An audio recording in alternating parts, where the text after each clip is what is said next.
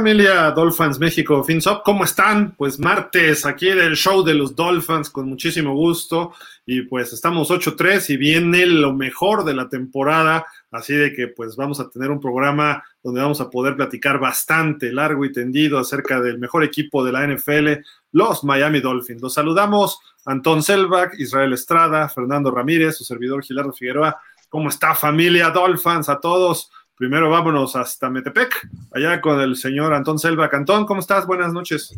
Hola, buenas noches, Fer, Isra, Gil. Pues aquí con frío, pero, pero felices de que se ganó. Eh, por ahí las lesiones nos dejan un poco de incertidumbre, ¿no? En qué tanto dependemos de ciertos pilares de nuestra ofensiva o defensiva, pero ya lo iremos desmenuzando durante, durante el programa. También seguimos, pero en el norte de la Ciudad de México, más allá quizás hasta el Estado de México, con el buen Israel Estrada. Israel, ¿cómo estás? Buenas noches. Hola Gil, Fer, Anton, Dolphins. Muy buenas noches a todos. Pues ya listo para platicar un poco de nuestros delfines. Ese 8-3 que no veíamos desde hace mucho tiempo.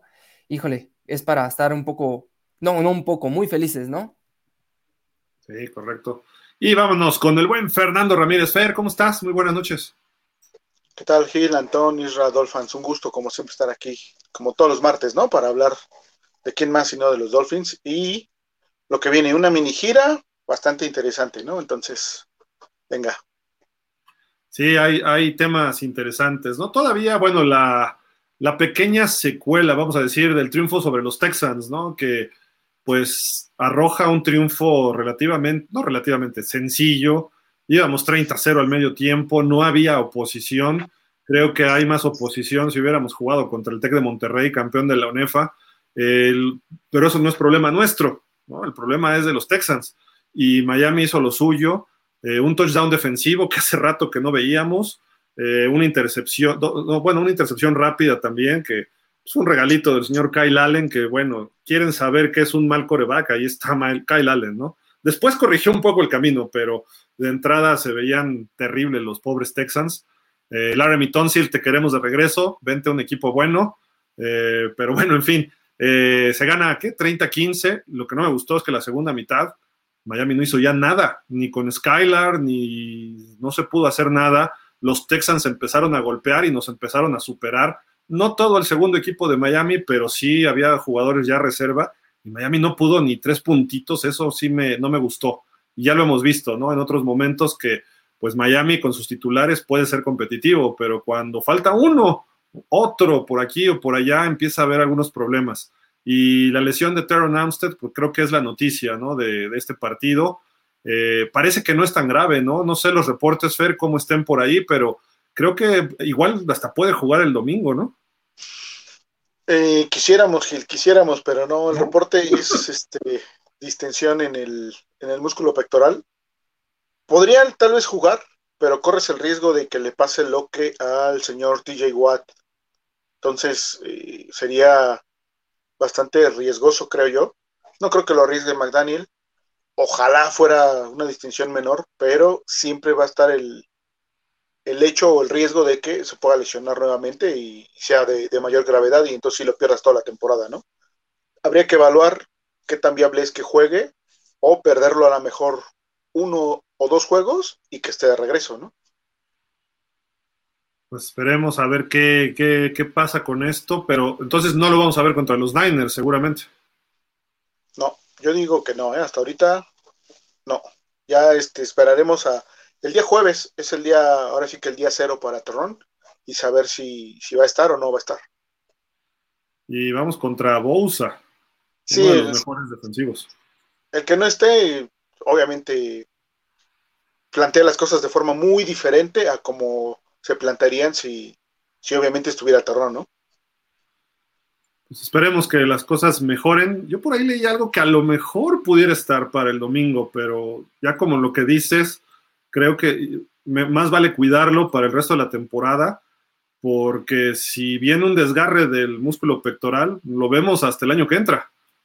Y el año que entra apenas, ¿eh? porque sí tarda mucho en recuperarse ese, ese músculo cuando vienen los desgarres famosos, ¿no? O, que se rompe, de, hecho, el músculo, ¿no? Se rasga, pues.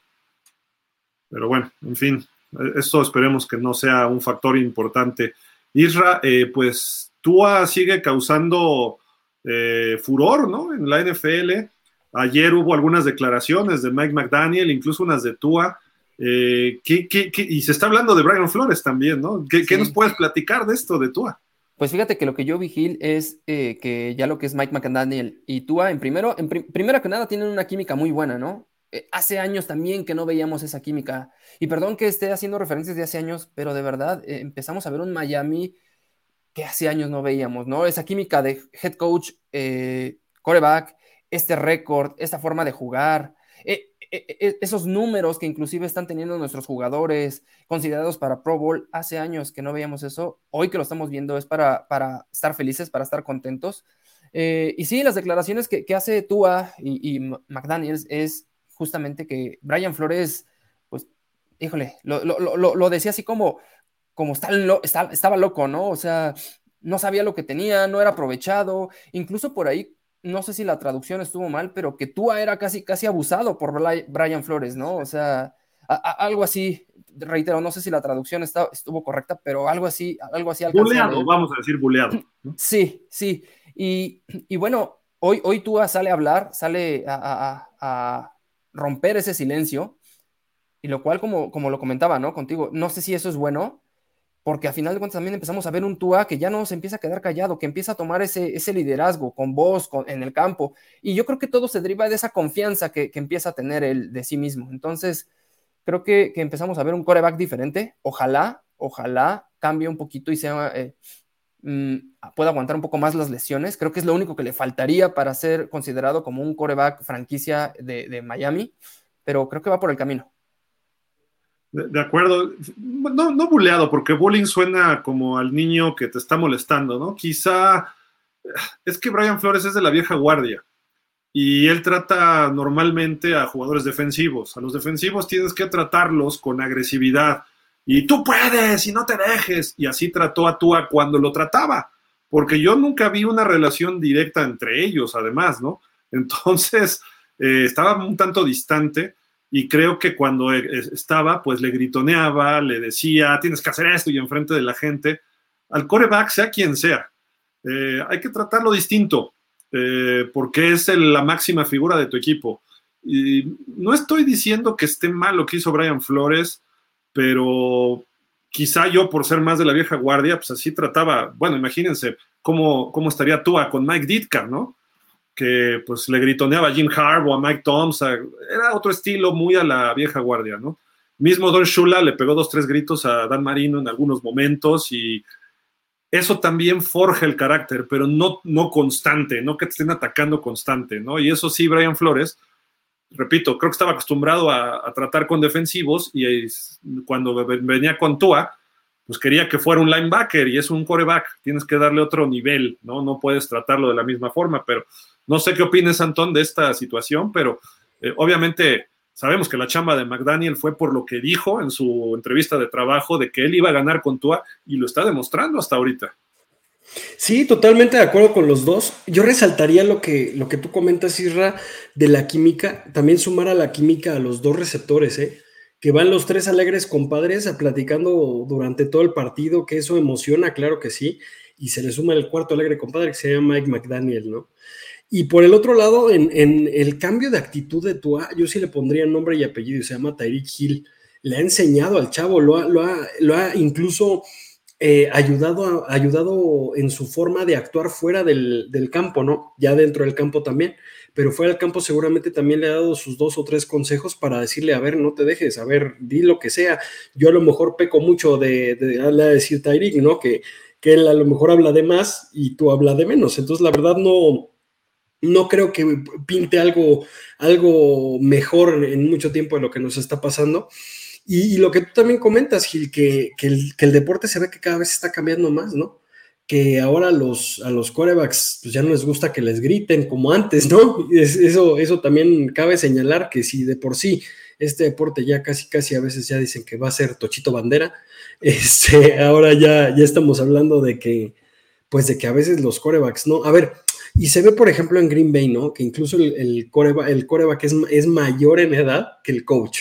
O sea, ese es un caso chistoso. Y aquí con Mac McDaniel son contemporáneos, a lo mejor tampoco son, pero se llevan a lo mejor como unos nueve años, ¿no? por ahí. Entonces también. McDaniel ya le pega al 38, ¿no? ¿Y tú acá andas en 24? Sí, 14, 14. Entonces, eh, hasta cierto punto, pues tampoco es un señor así ya como los, los demás head coach, ¿no? Que por cierto, hablando de Texans, yo sí por ahí hablamos al rato de Lobby Smith, ¿no? Porque sí lo vi bastante, bastante mal. Pero, pero regresando a McDaniel, él se está encargando, como tú le dices, Gil, como el, cerebrito que nada más anda tomando notas, creo que, creo que sí describe muy bien a McDaniel. McDaniel se está preocupando por cómo orientar a los jugadores en el terreno de juego. Y fuera del terreno de juego, estamos viendo que las contrataciones que hizo Miami es lo que está valiendo la pena. Tanto Ingold como Terrón y como Hill son los que nos están sorprendiendo para bien esta temporada. No sé, no sé si estén de acuerdo, pero creo que son tres pilares que, de verdad no, no, yo al menos no pensaba que hubieran hecho tanto impacto como lo están haciendo. ¿eh? Incluso por ahí yo sumaría a, a los corredores, ¿no? O sea, de los 49 también están, por fin empezamos a ver un juego terrestre que no teníamos desde hace también cuánto tiempo, ¿no? El último, el último juego terrestre bueno que yo vi con Jay De ahí en fuera llevamos también años que no tenemos un juego terrestre elusivo, no sé si llamarlo elusivo, pero al menos haciendo yardas, ¿no? Sí. ¿Se acuerdan cuando fue el de Ryan Fitzpatrick de acarreos en Miami? O sea, fue, fue ridículo, ¿no? Eso. Pero bueno, desde Ricky Ronnie, ¿no? Ahora Mostert y Jeff Wilson quizá por ahí, ¿no? Que eso pudiéramos compararlos un poquito. Eh, Fer, la llegada de Bradley Chubb y Jeff Wilson también recientemente, creo que fue un factor que a Miami le está ayudando ahorita en esta parte de la temporada. Sí, totalmente. Es un revulsivo para uno en cada unidad, ¿no? Creo que es interesante esa parte porque le das a las dos este, unidades un poquito más y justamente donde a lo mejor más a la ofensiva, donde más lo necesitabas, no tanto a lo mejor a la defensa, pero ha venido a, en el caso de la defensa, ha venido a levantar el, nivel de los que ya estaban, ¿no? El, que llegara Chop fue así como que, a ver, espérate, o sea, aquí estamos nosotros, estoy hablando de los que ya estaban en Miami están haciendo acto de presencia, y Chop, pues con su carácter, con su liderazgo, también está como que es bien recibido por el grupo también, ¿no? Creo que se sabe ganar al grupo ya está totalmente integrado y entonces obviamente consolida, consolida en la posición, ¿no? Y en el caso de los corredores, pues ya lo conocía obviamente el coach y viene a, igualmente a apuntalar una unidad que obviamente no estaba, no estaba generando buen fútbol, ahora lo ha generado, más él, los tres juegos que ha estado, ha anotado en los tres juegos y está sumando, esa es una realidad, ¿no? Le hizo falta en este partido anterior eh, Raheem Monster, porque me parece que los dos están complementando muy bien uno ve una cosa, otro ve otra cosa, y creo que en la banda es donde viene la retroalimentación y al siguiente drive se ve, se ve obviamente quien esté, cualquiera de los dos, se ve obviamente la, diferencia o la intención de mejorar eh, la forma de correr de los dos, ¿no? Y eso, pues lo, lo valora, yo creo que McDaniel, porque ya tiene, si no uno, el otro, pero este fin de semana pasado, me parece que sí hizo falta este Rajim para complementar a, a este, a este chico, ¿no? Sí, sí, sí, sí, totalmente. Y pues eh, quizá, quizá lo guardaron obviamente para el partido, ¿no? Contra los 49ers. Creo que sí podía haber jugado Monster, pero era forzarlo, ¿no? Contra los Texans, no sé, me da esa impresión. Sí, lo, lo, curioso Tua ya había hecho las 300 yardas que venía haciendo cada partido a la mitad del partido. O sea, eso fue lo, curioso, que ni bajó, en, ni bajó en rating, a pesar de que lo sacaron medio partido. Lo que sí no, no, no, no hemos mencionado es que si de por sí los Texas, eh, los Texans, los Texas, eh, los Texans están mal, y, y, al principio del juego se les lesionó Harris, que es su mejor linebacker, creo que ahí también motivacionalmente ya íbamos de gane, ¿no? Entonces, tal vez como, como dice Gil, este partido si lo hubieran dejado tres, un, cuartito más a la ofensiva, pues sí hubieran subido los récords de todos, tanto de Tairi como de Tua. Pero a lo mejor también del otro lado, pues sí hubiera sido un poco, un poco riesgoso por la falta de, de terrón, ¿no? Que sí, que sí se vio que, que sin él hay una autopista del lado izquierdo, ¿eh? a ver cómo lo pueden suplir o a ver cómo lo empiezan a trabajar desde el miércoles que, que regresan a los entrenamientos, tal vez moviendo a Jackson otra vez del lado izquierdo, en una misma serie ofensiva le hicieron sacks a Tua por tres, o sea, le hicieron tres sacks en una misma serie ofensiva. En toda la campaña le habían hecho cuatro. O sea, creo que se vio radical esa lesión de, Terrón. Y, sí fue, sí fue bastante, bastante doloroso que no, que no pudiera continuar porque hubiera sido un gran partido en cuestión numérica para los, para los delfines, ¿no? Incluso que por él le tiraron a Tua tres pases, me parece, que también con eso también yo hubiera superado las 300 yardas. Yo, yo creo que ahí fue falta de ritmo, venían de semana de bike, justamente habrán jugado medio tiempo para retomar ese ritmo, pero creo que, que la mente de Miami eh, o del equipo completo estaba, estaba en San Francisco, ¿eh? no, no, no, no en los Texans. Este, y lo de Terrón, suplir a Terrón, creo que no, no hay cómo suplir a Terrón, pero creo que McDaniel aquí es donde tiene que trabajar, tiene que demostrar por qué vino a Miami y trabajar jugadas o un playbook que, que, beneficie la ausencia de Terrón, ¿no? O sea, no sé, algún pase pantalla, correr, eh, correr más, que a final de cuentas hoy tenemos juego terrestre, entonces creo que por ahí puede ir el planteamiento de, de, de McDaniel. Sí, totalmente de acuerdo. Pues no, no sé si, bueno, ya algo más de los Texans que quieran agregar, creo que yo, yo sí los hubiera dejado al tercer cuarto, aunque sí noté algo en los Texans, ¿eh? salieron al tercer cuarto a golpear con todo. Quizá, y desde el final del segundo cuarto, cuando doblan a Tua para atrás con los tobillos y las rodillas, yo hasta me quedé más o menos como cuando contra Cincinnati dije, Dios mío, las dos rodillas, los dos tobillos, o sea, la probabilidad de que uno se lesione, ¿no? Y dices, no, no, no, y al final, al final cual se levantó, es de chicle este muchacho, ¿no? Más por ardor que por, más por ardor que por sentimiento, pero sí salieron a golpear. Nada más una cosa, para, para, franquicias de Texans, sí de verdad sí es preocupante lo de Lobby Smith. No le veo, no le veo capacidad para sacar a este equipo a flote, porque de verdad sí no, no lo veo. Ah, ¿Cuántos años tendrá ya Lobby Smith? Ya le ha de estar pegando a los 70, ¿no? Parece como de 100, papá pitufo, sí, ¿no? Sí, no, sí, sí, de verdad. No, se le veía, ¿no? se le veía, respuesta a Lobby Smith. Ya no es ese head coach que nos tenía acostumbrados en Chicago, que, que, era todo lo opuesto, ¿no? Que también Chicago un equipo bastante golpeador. Creo que sí, pobres de los Texans, les espera un futuro no tan grato. Y seamos honestos, Larry Mitunsil puede regresar, ¿eh? sí. Pues digo, afortunadamente, Fer, Fer, ajá digo, ahorita el problema o la, situación con, la línea ofensiva es que pues también Austin Jackson salió lesionado, ¿no? Entonces, realmente, profundidad ahí no tienes. Es Brandon Shell o Brandon Shell el que va, el que va a estar, más el, chico este que llegó ayer a la escuela de prácticas, ¿no? Lam, ¿no? Ajá, exacto, Lam. Entonces, este, ¿qué vas a hacer? O Eikenberg, ¿no? Eikenberg creo que ya puede jugar, ¿no?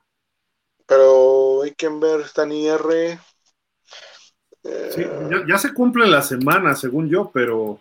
No se ha dado. Pero no sé si sea bueno que juegue. Es que. Oye, pero. ¿Eikenberg no estaba fuera todo el año?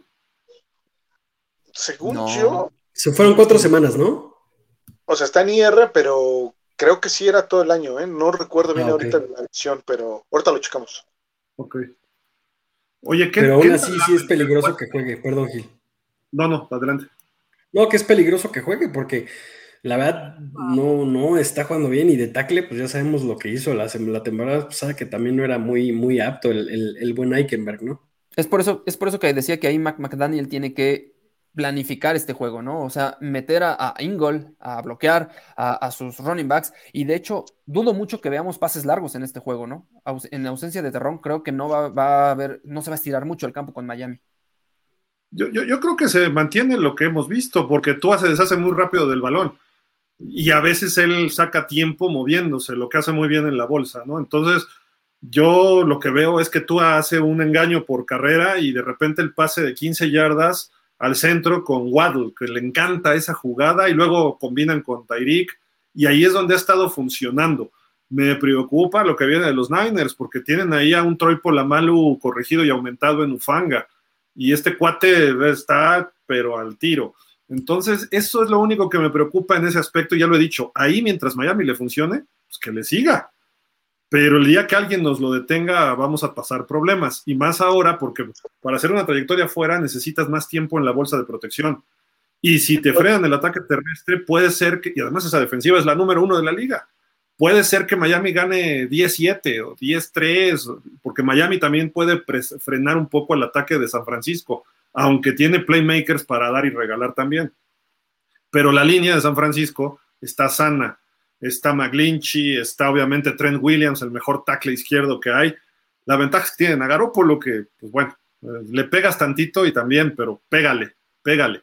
¿no? Este, ahí sí creo que hay que jugar un poco al estilo del año pasado de Flores, blitzes para pegarle dos, tres a Garópolo, aunque te coman en el, al principio, pero pégale para que no, no, esté tranquilito como jugó en México, que ni se las acercaban los, los Cardinals. Y los Santos sí le dieron un cate ahí medio de mala leche y luego hasta lloriqueó. Ay, me dieron donde no era y que no sé qué, ¿no?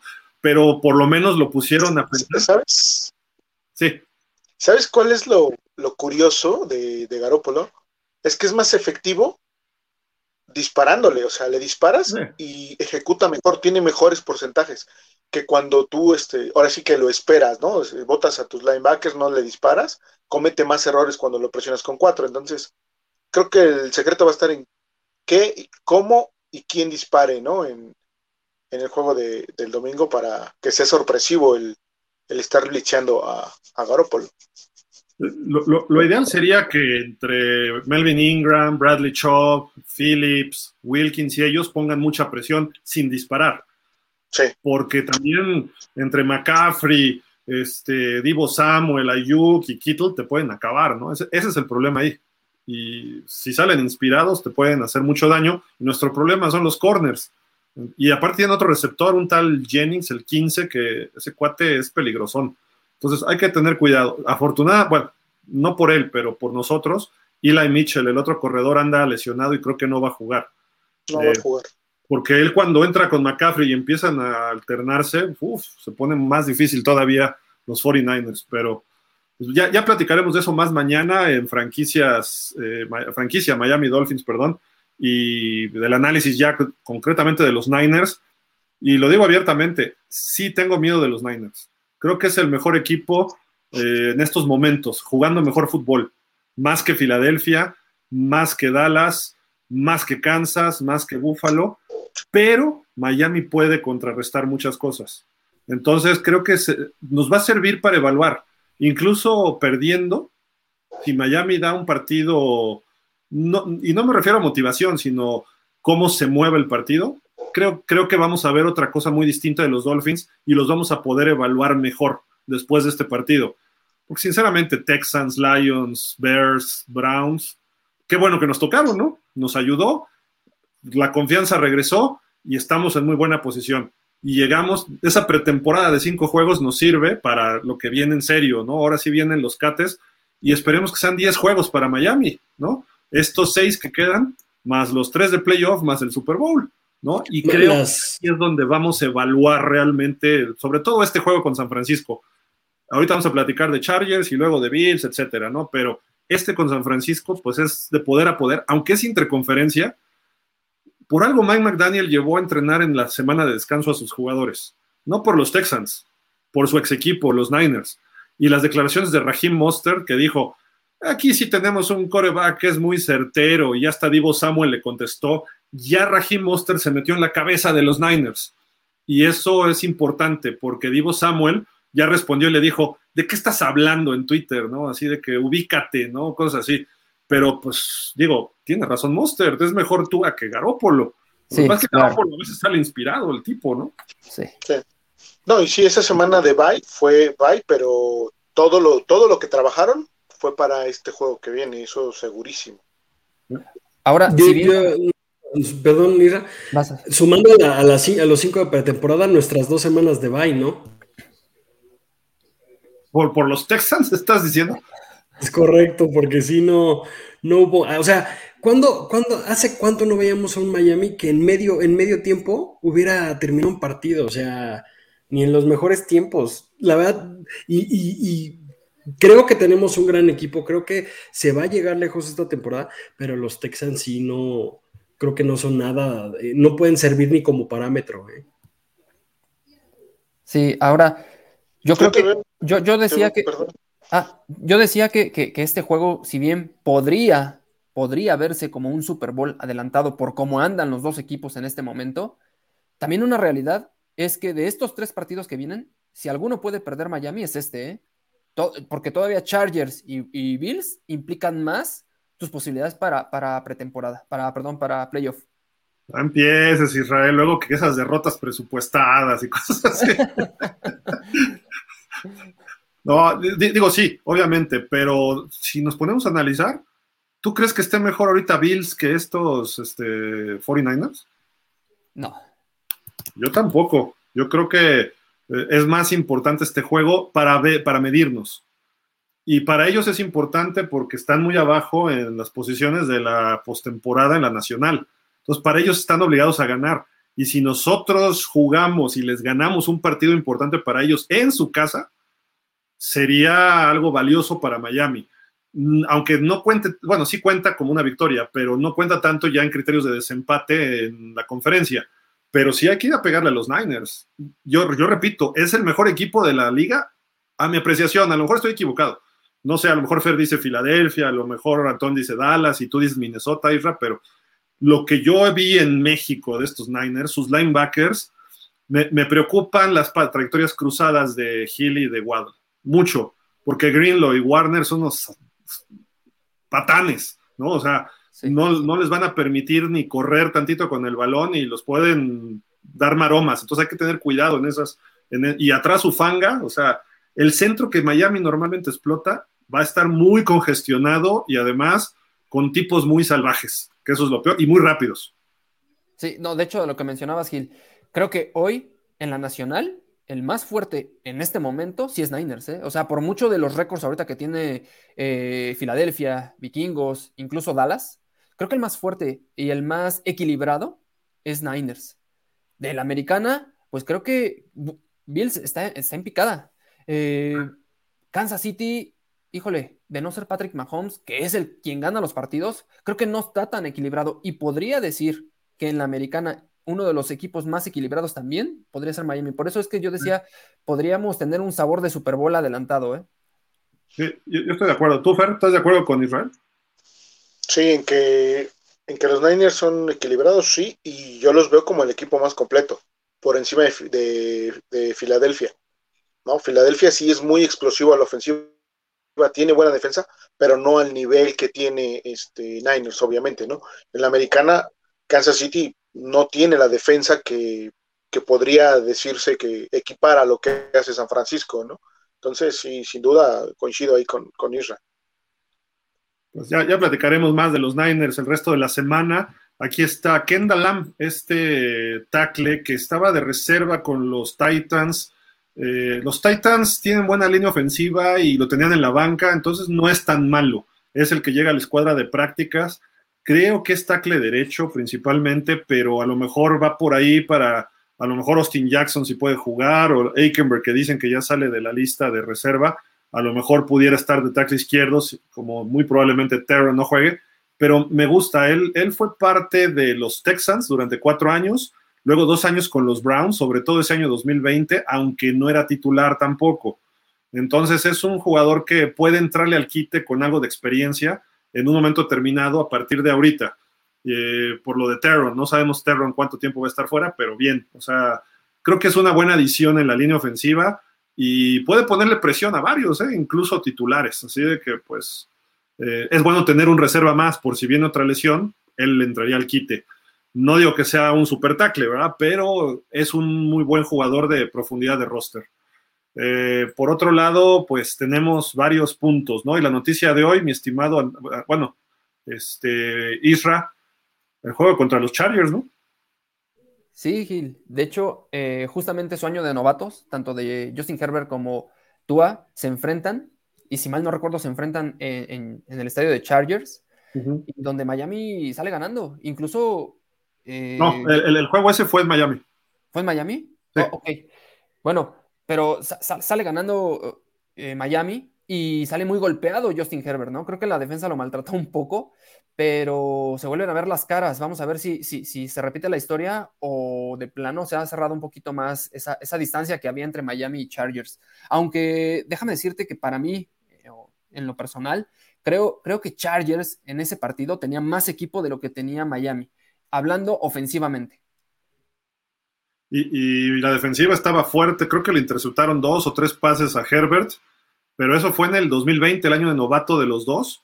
Eh, Tua se lleva la victoria, jugó bien Tua, si no me recuerdo. Eh, por ahí creo que le intercepta uno, Xavier Howard. Y el, asunto es que este juego estaba programado a las 3 de la tarde y se va al horario nocturno, ¿no? De la próxima semana, no de esta, sino de la semana que es 14. Eh, así de que vamos a ver en Sunday night a los, a los Dolphins con eso de los horarios flex o flexibles. Así de que tenemos un horario estelar. ¿Por qué? Porque Miami lo está cumpliendo ahora. Ahora sí se interesan en Miami, ¿no? Ahora sí. ¿No? ¿O no, Fer? No, sí, totalmente. Ni Monday Nights ni siquiera nos ponían en la, oración de Monday Night. Bueno, ni siquiera nos programaban en domingo a televisión por cable, ¿no? O sea. Y nos decías que. Y ahora quitaron, a, a Kansas City y Denver. Es donde también se ve que Denver va en picada, ¿no? O sea, tenía ese protagonismo, pero hoy no es ese equipo ya. Denver creo que tuvo seis partidos en horario estelar y ve, llevan tres ganados. Sí. Miami tenía uno o dos, ¿no? Nada más, creo. Fueron dos. Dos. El jueves y el viernes. Y el, domingo. El de Bengals, y, Bengals y Steelers. Sí, correcto. Y, no dudaría que nos cambiaran algunos otros, ¿eh? Más adelante. No sé cuál es. Flexible está eh, Bills y está Jets, que es la última jornada. El de Jets, digo, no creo que los Jets peleen la división, pero pudiera definir posiciones al final, ¿no? Habrá, habrá que ver cómo se va configurando, ¿no? Pero pudiera ser un partido estelar, ¿eh? Jets contra Miami. Y más porque les dimos chance que nos ganaran el primero, nomás para que, para generarme más odio contra los Jets, nada más. Sí, caray. Eso, eso me dijeron, no sé, pero en fin.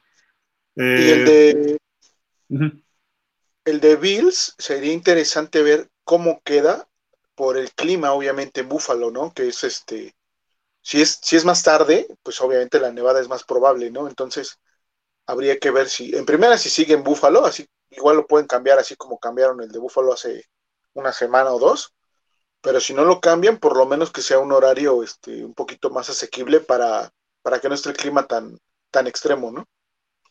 De acuerdo. Pues no sé si, si quieren pasamos al tema de TUA números estadísticos, comparativos, que nos tiene preparado el buen Antón. Nada más un, un dato antes. Los tres partidos que siguen, vamos contra los tres eh, mejores equipos con linebackers. O sea, top 1, Bills top 2, y por ahí viene también el buen Khalil Mack a ver que, no nos golpee tanto ahí con los Chargers, ¿no? Y, Kenneth Murray de los Chargers está jugando un chorro también. Sí, y novato, y bueno, bueno, novato ya lleva dos años, pero bastante bueno, sí. Es del mismo draft que tú, justamente. Y ya está por regresar el Bosa de ellos también, no sé si sí, tengo que verlo. Pues ojalá no, pero, pero sí estos tres partidos en cuestión de linebackers creo que sí es, es, lo peor que nos puede pasar por lo que bien comentas, Gil, que es la ruta en la que tú más manda el balón. Creo, que McDaniel va a preparar bien estos juegos, pero vamos a ver. Aquí vamos a ver en dónde andamos realmente. Si somos capaces de pelear un Super Bowl o si estamos para playoff y nada más y el proceso todavía va a faltar. No hay que. Yo personalmente a los fans les diría, vamos a tomarlo el pesimista. ¿Por qué? Para que nos sorprendan para bien, ¿no? Porque si nos vamos al optimista y por algo por ahí San Francisco evidencia algunas cosas, entonces nos vamos a sentir más mal. Entonces yo mejor diría, ah, sí, San Francisco va a estar difícil, pero a lo mejor ganamos. Yo, yo creo que Miami puede competir. A los Chargers creo que les debemos ganar, aunque sea un buen partido. Y con Bills, como se ven las cosas ahorita, los Bills de la semana 2 o 3 que vimos, están muy lejos de lo que es ahorita, ¿eh? O sea, los Bills han venido abajo y ahorita justamente entre las estadísticas que nos preparó por aquí el buen Antón, hay una de ellas, curiosamente, los últimos cinco juegos, Antón, tú a contra Allen. Sí, correcto. Esta es una comparativa que, sacó Gil, que es los últimos partidos en comparación de los, de los dos este, corebacks, y sí se ve como tú, tú, tú se está manteniendo en esos 200, muchas 300 pocas, llamémosle, este, pero, pero Allen sí va para abajo, el amigo de, el amigo de Isra, ¿no? 163, 197, solamente por ahí un partido que sí superó las 330, pero sí ya, empieza a tener intercepciones, ya se está viendo de qué pie cojea, sobre todo porque cuando hay partidos cerrados, se nos empieza a desesperar el buen, el buen Yoshito, ¿no? Entonces creo que por ahí es su punto débil. Ahora, tenemos por ahí el, las, las de. Perdón que se aquí, perdón. Eh, tenemos por ahí las estadísticas de, de Tua, que su último partido eh, y pudo haber superado también las 300, pero lo importante de esto es que no le han interceptado los últimos cuatro partidos. Eso es lo, que hay que resaltar de, esto, ¿no? Que no ha perdido el balón Tua y que pues esto también le ayuda mucho para sus estadísticas, ¿no? Oye, Israel, ¿es cierto que es tu hermano del alma, el señor Yoshito? Íntimo. Yo diría, desde cuna lo conozco al canijo. Crecieron juntos, ¿no? Son amigos del barrio. juntos, jugamos eh, ahí pelota y tochito en, los barrios ahí de Cotitlán y Scali. Yo, Lastimosamente. que tú, así off the record, le pondrías algunas iniciales de algunas cosas medio mala onda. sí, mejor lo dejamos con signos, ¿no? Símbolos, signos. Exacto. Asterisco, signo de porcentaje, cosas así. Mira, tú lo, tú lo dices y yo hago el pi. Ándale. o ponemos mut, así. Eres un. Este, otras estadísticas, este, mi estimado Antón, nada más para ver dónde anda parado Tua en su carrera, ¿no? Ah, sí, esta es, este es una estadística muy importante que viene desde el primer partido de Tua en el 2020 hasta el 2022. Son todos los partidos que ha jugado, este, después los que ha iniciado y el récord que tiene. Eh, por ejemplo, tenemos que esta temporada va 8-1 le están contando a él el, partido perdido contra los Bengals, porque para la NFL el coreback, eh, si arranca, gane o pierda, le dan el, le dan el partido derrota o, ganara, ¿no? Como en el béisbol. Es el, es el pitcher que más, que más, digamos, logra, logra jugar, ¿no? Tiene los, los pases completos, los intentos de pase y el porcentaje, que, que en el porcentaje yo creo que vemos un crecimiento que aunque es poquito, si vemos un crecimiento bastante bueno para de año con año, ¿no? Y en yardas está a 100 yardas de igualar su temporada anterior, que fue la que más yardas tuvo, que eso es, que eso es un, dato este, sobresaliente, porque sí se ve que la adición de, de, Waddell y de Hill lo ha ayudado a él a tener muchas más yardas, ¿no? Como, como coreback. Y en este caso, en su rating, tiene 96.7, que es un rating de All Pro, de, de jugadores que la verdad sí ojo, esta temporada sí está fuera de lo normal porque tiene un 115 y empezó en 87, ¿no? Entonces, este, este rating no lo tiene, como dirían por ahí, ni Obama, ¿no? Eh, por, ahí, por ahí solamente hay 10 corebacks que como novatos superaron este rating. Entonces, la verdad sí es, sí es importante estos datos para ver dónde está tú, ¿no? Ah, hay, hay, un factor ahí importante, varios, bueno, varios, ¿no? Tres temporadas, 32 juegos, que a, lo anterior eran realmente dos temporadas por las lesiones, etcétera, pero eso no es tan importante sino los promedios. 21 ganados, 21 ganados, eso es importante. Eh, bueno, 30 como titular, 21 ganados, 9 perdidos. Yardas en sí, en sí no es tanto lo que ha generado, pero el porcentaje de yardas por intento este año es el líder del NFL con 9. Este año es líder, era líder, ya lo rebasó ahorita Gino Smith esta semana en porcentaje de completos. Eh, ahorita tiene 69, un poquito, creo que 69-7, sí. Y 19 touchdowns, eh, no es líder del NFL, está a 10 de Mahomes, pero tiene menos partidos. Y lo que sí es líder es en el rating, que eso es lo más importante para un coreback. Y sobre todo es el segundo coreback titular regular con menos intercepciones. El número uno es Brady, que lleva dos, Luego está Tua y otro más, no recuerdo quién es. Entonces, esos son puntos muy, muy destacables, ¿no? Para lo que está haciendo Tua esta temporada y su carrera, a pesar de no tener coordinadores los años anteriores, ¿no? Y a pesar de lo, que sí fue dramático, Fer, 6.8 yardas por intento el año pasado y este 9. Y estaba más arriba antes, ahorita ya bajó un poquito. Y si me permiten agregar algo rápido a la tabla, es que año con año se le ve crecimiento a Tua lo cual es bueno, ¿no? Algo platicábamos en, temporadas pasadas, en shows pasados, y era eh, ver esto, ¿no? Que Tua continuara creciendo, que se va a equivocar, se va a equivocar, pero si él continúa con un crecimiento, entonces íbamos por buen camino. Está, eh, bueno, estaba en 9.7 hace dos, semanas, me parece, en, ese promedio, y sigue siendo alto de todos modos. sigue siendo de lo mejor que hay. Está a dos touchdowns de lo que personalmente proyecté para toda la temporada. O sea, yo dije va a acabar con 21 touchdowns y 3 intercepciones, ¿no? Entonces, sí, diametralmente lejos va a quedar, creo, de, lo que proyectábamos al inicio de temporada como una temporada con crecimiento para Tua, ¿no? Ha, sobrepasado las expectativas, obviamente por todo lo que ya hemos platicado, todo lo que tiene alrededor y todo lo que le, le inyecta McDaniel, si ustedes quieren, pero realmente eh, evaluarlo sería, creo que como crecimiento total siempre, ¿no? O sea, no, no ha habido un retroceso como a lo mejor ya lo tuvo ahorita yo sale, ¿no? Probablemente tú venga ese retroceso el próximo año. Es, muy probable que venga. Y, a lo mejor va a bajar. Perdón, perdón, perdón, sigue, sigue, sigue. No, digo, y a lo mejor va a bajar ese promedio de yardas por jugada de 9, con ese retroceso a lo mejor va a bajar a 7.8, 8.3, que va a seguir siendo un buen, un buen promedio, ¿no? Entonces, creo que hasta donde va, va bien, ¿no? Ahora, hay que consolidarlo. ¿eh? Todos estos números se tienen que consolidar en esta parte de la temporada, en diciembre, que es donde se juega el fútbol de playoff, el fútbol eh, que te hace calificar, el fútbol que te, que te marca como un buen equipo, como un buen jugador, como un gran líder, como un jugador franquicia. Todo, todos esos adjetivos que le van llegando a los jugadores y a los equipos son ahorita en diciembre y es donde te, todos estos números que hemos visto de tú a lo largo de esta temporada, ahí es donde los tiene que reflejar, ¿no? Dijiste algo, Fer, de cuando hablábamos al principio de la temporada. Si rebasa los 25 touchdowns, es algo favorable. Pero estábamos hablando de 17 juegos, no de sí, 9 que ha jugado él, y ya está casi en ese número. Obviamente el de 6 touchdowns ayuda mucho, ¿no? Pero 3, 3, 3. Esta semana sí le fue mal en números. En cuanto a touchdowns, creo que tuvo uno, ¿no? No, cero, ¿no? ¿Uno? Uno. Uno, un touchdown. Y no le interceptaron, fue lo bueno. Y eh, por otro lado, tampoco fue su mejor juego de completos y falló algunos pases y se vio medio errático en algunos, pero fueron pocos. De, los últimos partidos, sus porcentajes ha sido el más bajo y fue bueno, ¿no? Entonces. Sí.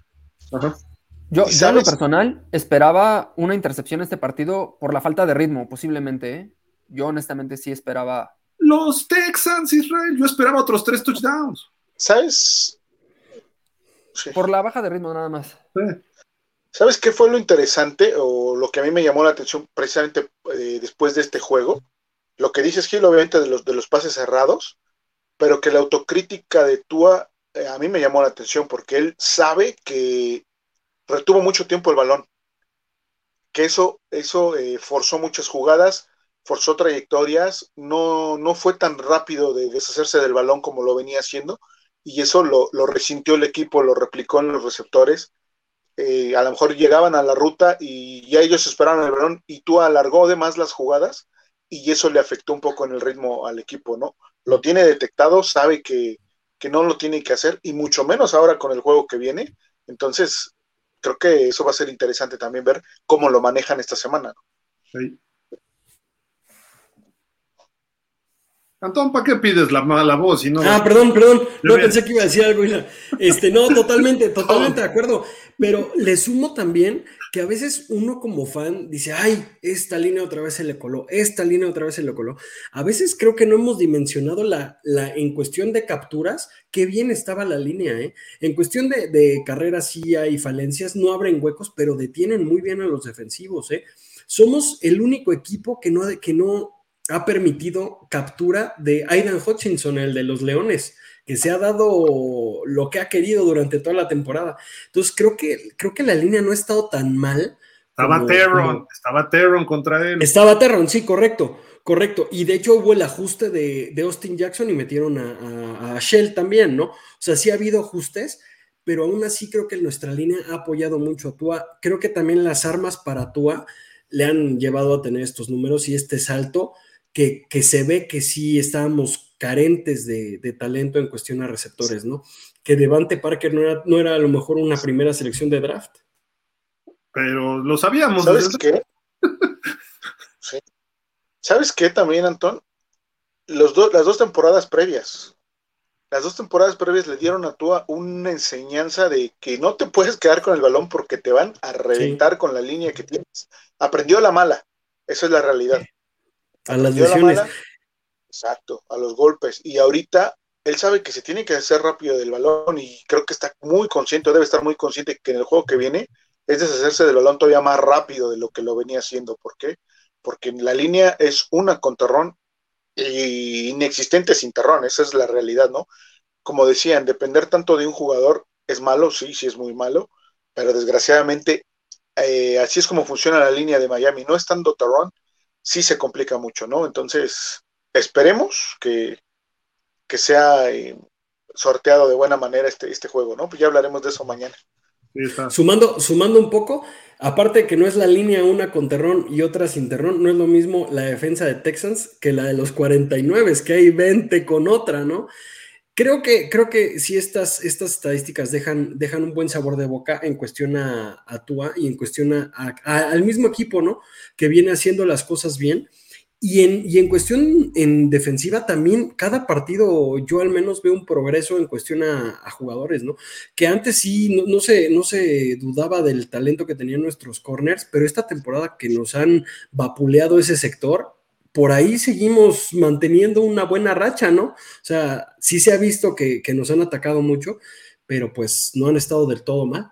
¿Y Byron? ¿Y Byron? Sí, se le sigue esperando. Ahí ya mejor nos sentamos, ¿eh? Porque, porque así como va la cosa, ya creo que ya no llegó. Vamos a hablar a Cleveland como a tu amigo, Fer. Exacto, exactamente. Totalmente. Qué bueno que está, está apareciendo, porque es lo que debe decir. en problemas. Afortunadamente ha cumplido. Y Crossen también ha estado lesionado, Nick Needham fuera. Hemos tenido bajas importantes. Más bien creo que ese sector para el siguiente año va a ser el que principalmente debería de ver Greer, porque aparte de que acaban contrato algunos, el tema de Byron sí ya es insostenible. O sea, aunque saques una segunda o tercera ronda, ¿eh? Pero, pero sí lo tiene, o cortarlo, sí, si no hay de otra, cortarlo, si no hay de otra. Sí, o sea, yo, yo sí lo sacaría. Si lo estuvo en la banca todo el año. Totalmente. ¿no? Totalmente. va a venir fuera de ritmo, cada vez no se está haciendo más joven. Y aparte de que Eider Cojo ha hecho buen trabajo, creo que la opción sí es cortarlo, libera un poco tu cap space. Sí. Ah, un dato, hay, hay, que entender cómo está esta estadística en algunos aspectos. Tua no jugó desde su primer partido, a diferencia de los otros, de dos de ellos. Eh, Jalen Hurts tardó más. Eh, todos tienen más touchdowns generados. Eh, obviamente Jalen Hurts suma muchos, perdón, por tierra, que tuvo un partidazo también el domingo por la noche, fue, que sumó 140 yardas, otra de las marcas, como la que nos hizo Justin Fields, Hurts hizo algo así. los pases de Sí, también fue algo brutal, ¿no?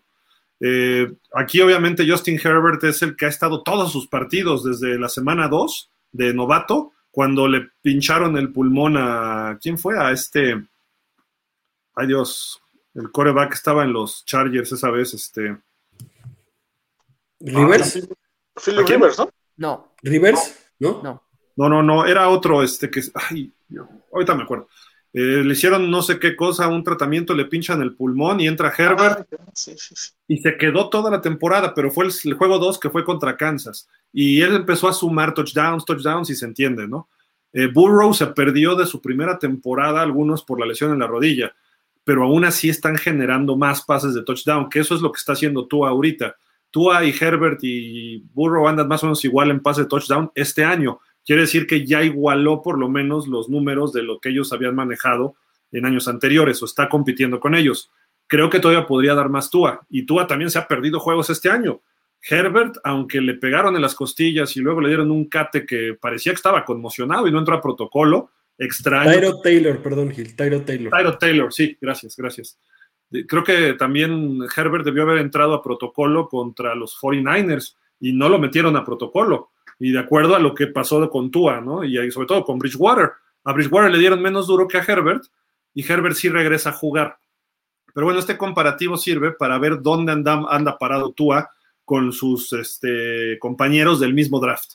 Entonces, no es el mejor, pero lo que está haciendo este año está por encima de los otros tres. Entonces, ojo, creo que por ahí hay que evaluar no en toda su carrera, sino principalmente eh, año por año. Y este año, pues además las marcas, ¿no? Digo, Burrow llegó al Super Bowl, Tua este año quizá tenga oportunidades, Herbert se ve difícil que este año pudiera llevar a los Chargers y Hertz puede ser, va del mejor equipo. Está teniendo un temporadón Jalen Hurts, eso sí. Quizá ahí, aunque no tenga los mismos números de Tua por aire, es más completo lo que está haciendo y por esa razón yo creo que Tua está en tercero de la votación de MVP. Mahomes, Hurts y luego Tua. Pero Tua está ahí en esa, en esa plática que si nos vemos para atrás, ni Burrow ni Herbert han estado en esa plática. ¿eh? Creo que Burrow un poco el año pasado, no sé. Sí, correcto. Y sumémosle, y sumémosle que desde hace cuántos años no veíamos una generación de coreback que fuera tan fructuosa como ha sido la del 2020, ¿no?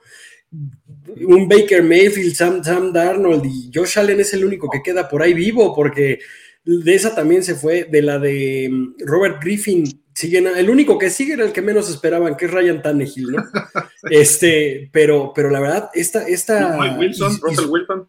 Sí, correcto. Ah, bueno, Russell Wilson, que fue de segunda, de segunda ronda, sí, correcto.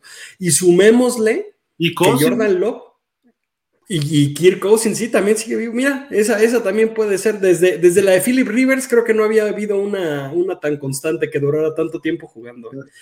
Pero esta ya empieza a jugar también Jordan Love, que, que pueden haber cinco corebacks titulares en la liga de, de, esta, de esta. 2020. Sí, del 2020.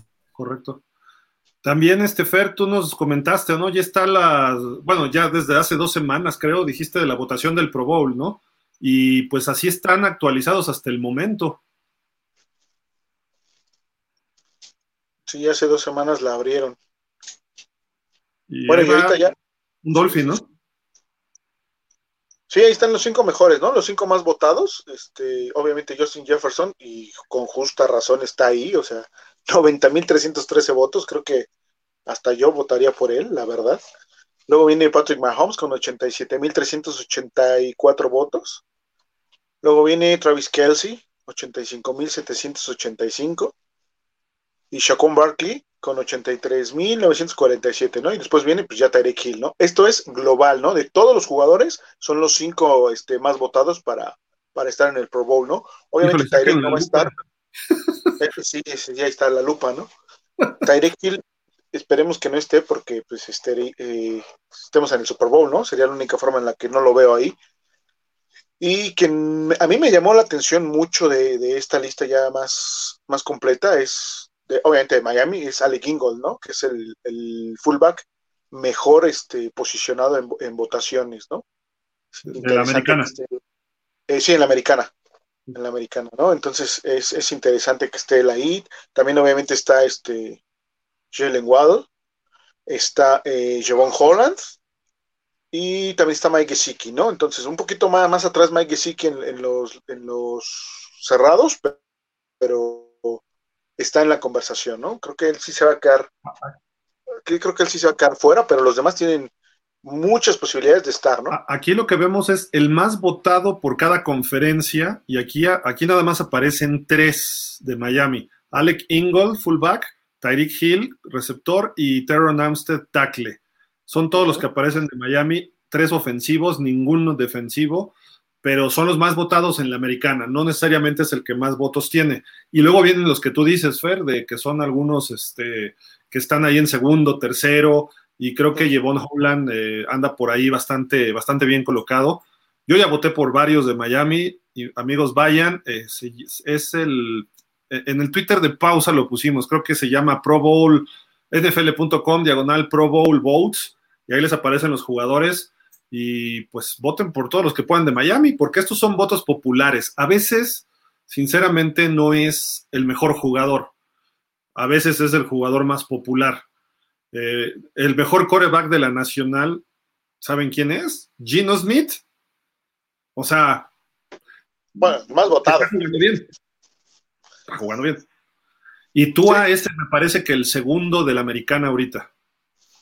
Justo es lo que, lo, justo lo que te iba a decir, que muchos incluso lo sacan del Madden, ¿no? Así de, los que tienen mejores rankings y van comprando en su, en su equipo. Y claro, o sea, sí son, sí son eh, jugadores que históricamente han tenido una buena campaña, ¿no? Por ejemplo, Shaquon Barkley no es el mejor, es, es uno de los mejores top 3 de la liga, pero esta temporada no es el mejor corredor, por ejemplo, y está, y está en primer lugar en los votos porque hay mucho voto de, de gente que le va, ¿no? Totalmente. Pero aún así creo que es para dar un gran espectáculo y, el Pro Bowl que quede, ojalá, ojalá, como dice Fer, ninguno de los delfines esté porque van a estar en el Super Bowl, pero si por alguna razón no llegamos, ojalá sí poder ver a alguno de nuestros delfines, que el último en ir fue Xavier Howard, pero antes de eso pasó mucho tiempo sin que ninguno de nuestros delfines fuera, ¿eh? Sí, exacto.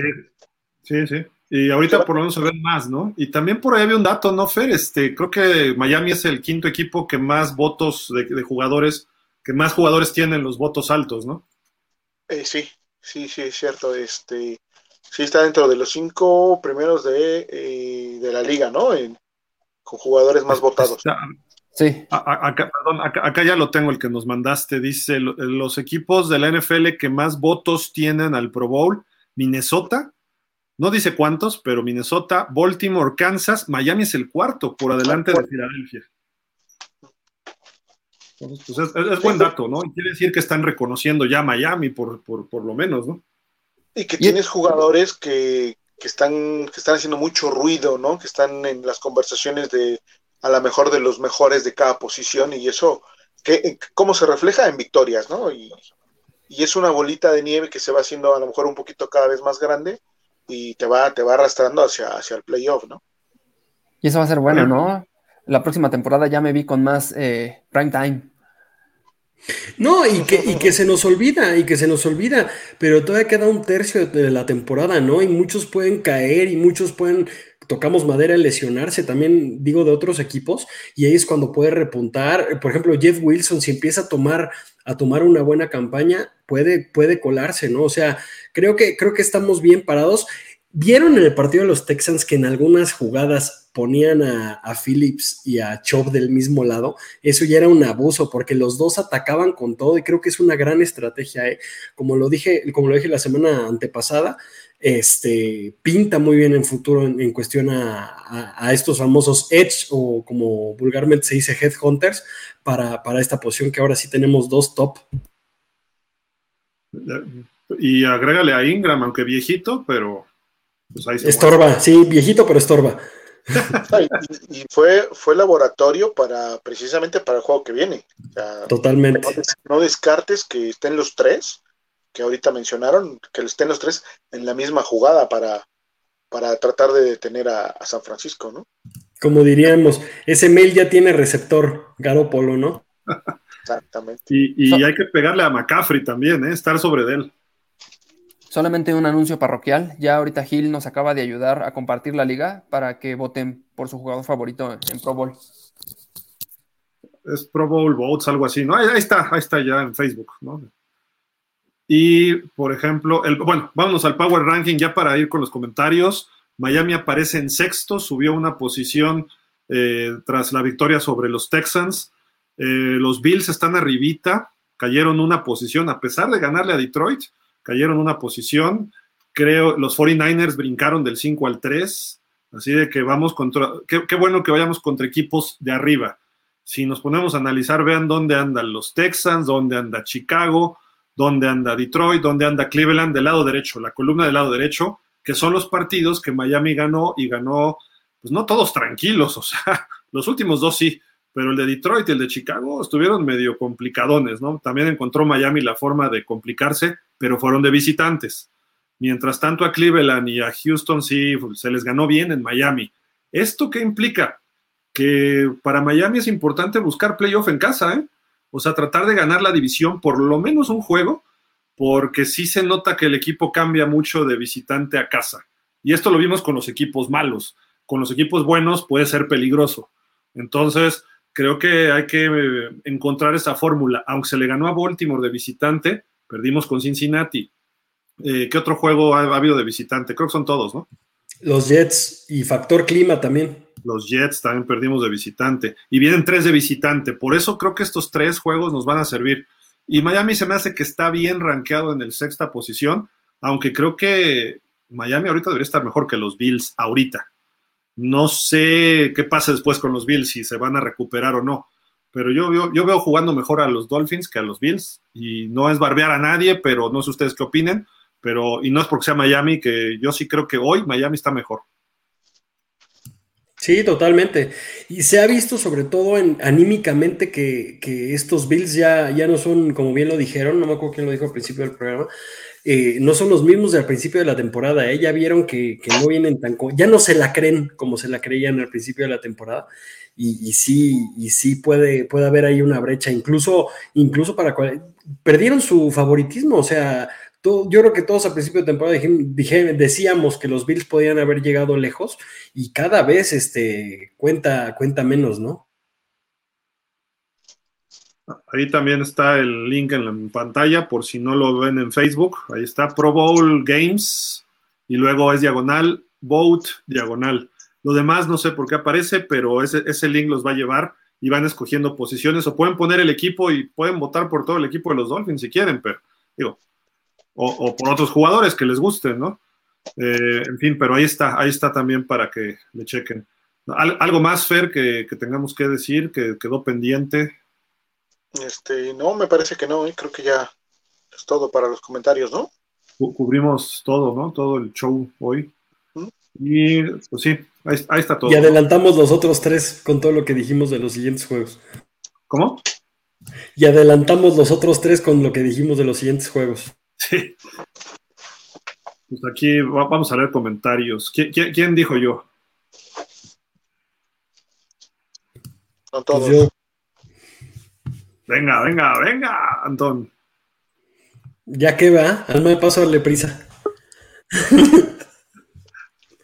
Eh, Sonia Lema, buenas noches a todos. Interrón, pasando la página, ¿cuál es el plan contra San Francisco para proteger a Tua? doble ala cerrada bloqueando. ¿Y qué tal el nuevo guardia que firmaron ayer? En realidad es tackle, Kendall Lam, pero a lo mejor lo pueden usar como guardia, no sé. Y pudieran mover a Robert Jones o a Hunt.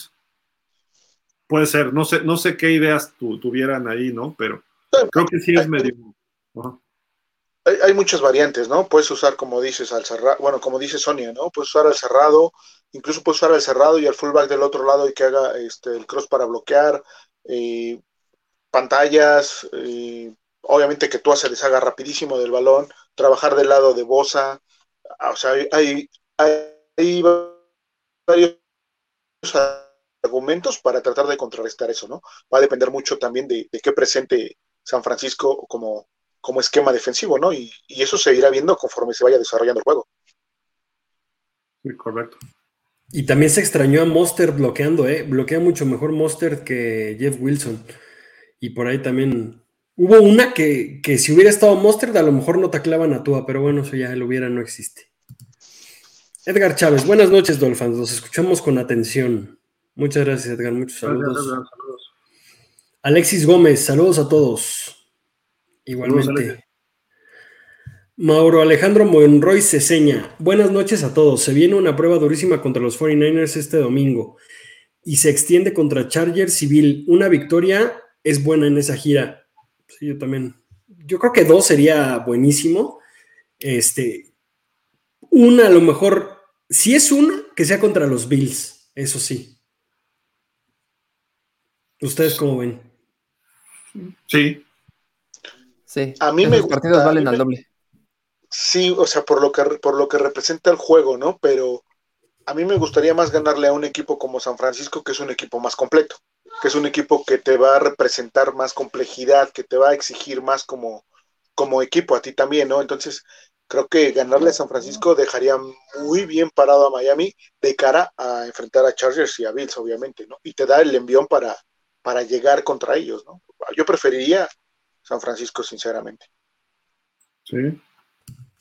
Sí, en el papel el más fácil es el de Chargers. Lo, que, lo complicado es que vienen mejorando y que es, y que es de visitante, ¿no? Pero a ver cómo nos va. Bueno. Eh, Mario Villaseñor, saludos a todos, saludos. Francisco Javier Roldán Aguilar, saludos Dolphins, saludos. Edgar Chávez, vamos por esa victoria a la casa de los gambusinos. Es correcto. Mauro Alejandro Monroy se seña, ¿dónde anda Javi Ross? Hoy le tocó trabajar, entonces ya estar dormido el buen, el buen Javi. soñando con Tua un poquito.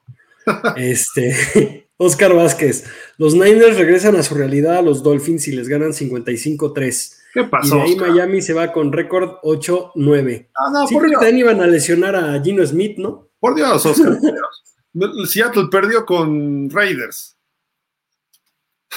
no es cierto, saludos, Oscar. Mario Viñaseñor, estoy muy feliz desde que Marino, desde que desde Marino no los veía así. Sí, es correcto. ¿Cuál, cuál fue la última temporada, decían, del 8-3? Creo que una de Wanstead, ¿no? La del 2000 o 2001, ¿no? 2001 creo fue. Pues fue cuando que se clasificó, ¿no? Con este Pennington. No, fue antes, con Fiedler. Bennington Fue con fue en Fiedler, sí. 2008, la de la Wildcat. Sí, correcto. No, la de la Wildcat ya fue con Chad Henney, ¿no? Ya estaba Jenny, pero le entró el viejito Pennington. Ok. Con Esparano, justo. Mauro Alejandro Monroy se seña. Miami se confió y se mostró mal en la segunda mitad. De hecho, Sí. por ahí había unas palabras de McDaniel, ¿no? Que por ahí nos compartió Fer. Después del juego, ¿no? Que dijo, este, no, no se sientan mal por una victoria así y no sientan pena o algo así les dijo, ¿no? Antes de salir a las conferencias. Eh, todas las victorias son difíciles. Dice, aunque no jugamos el partido completo. Algo así les dijo en el vestidor a los jugadores, ¿no? La idea, no, no, no tal cual. Y pues tiene razón, y, y está mal. Creo que, yo creo que debieron haber apretado el acelerador hasta el tercer cuarto, porque hay cuando juegas así, hay riesgo, no tanto de que te saquen el partido, porque no, no se veía por dónde los Texans, pero luego llegan lesiones que no deben, eh, porque ya empiezan a aflojar los jugadores, ya no están igual, ya no están jugando al 100 y de repente les cae una bloqueada de un jugador medio resentido y vámonos, lo mandan a dormir como a Tua o le, fractura, o le cae alguien en la rodilla porque no están corriendo al máximo y adiós temporada. Entonces, sí, creo que no es correcto lo que pasó. La defensiva por lo menos debió haber seguido jugando al full y ya no pudieron. La segunda mitad nos ganaron 15-0 y pudo haber sido más, ¿eh?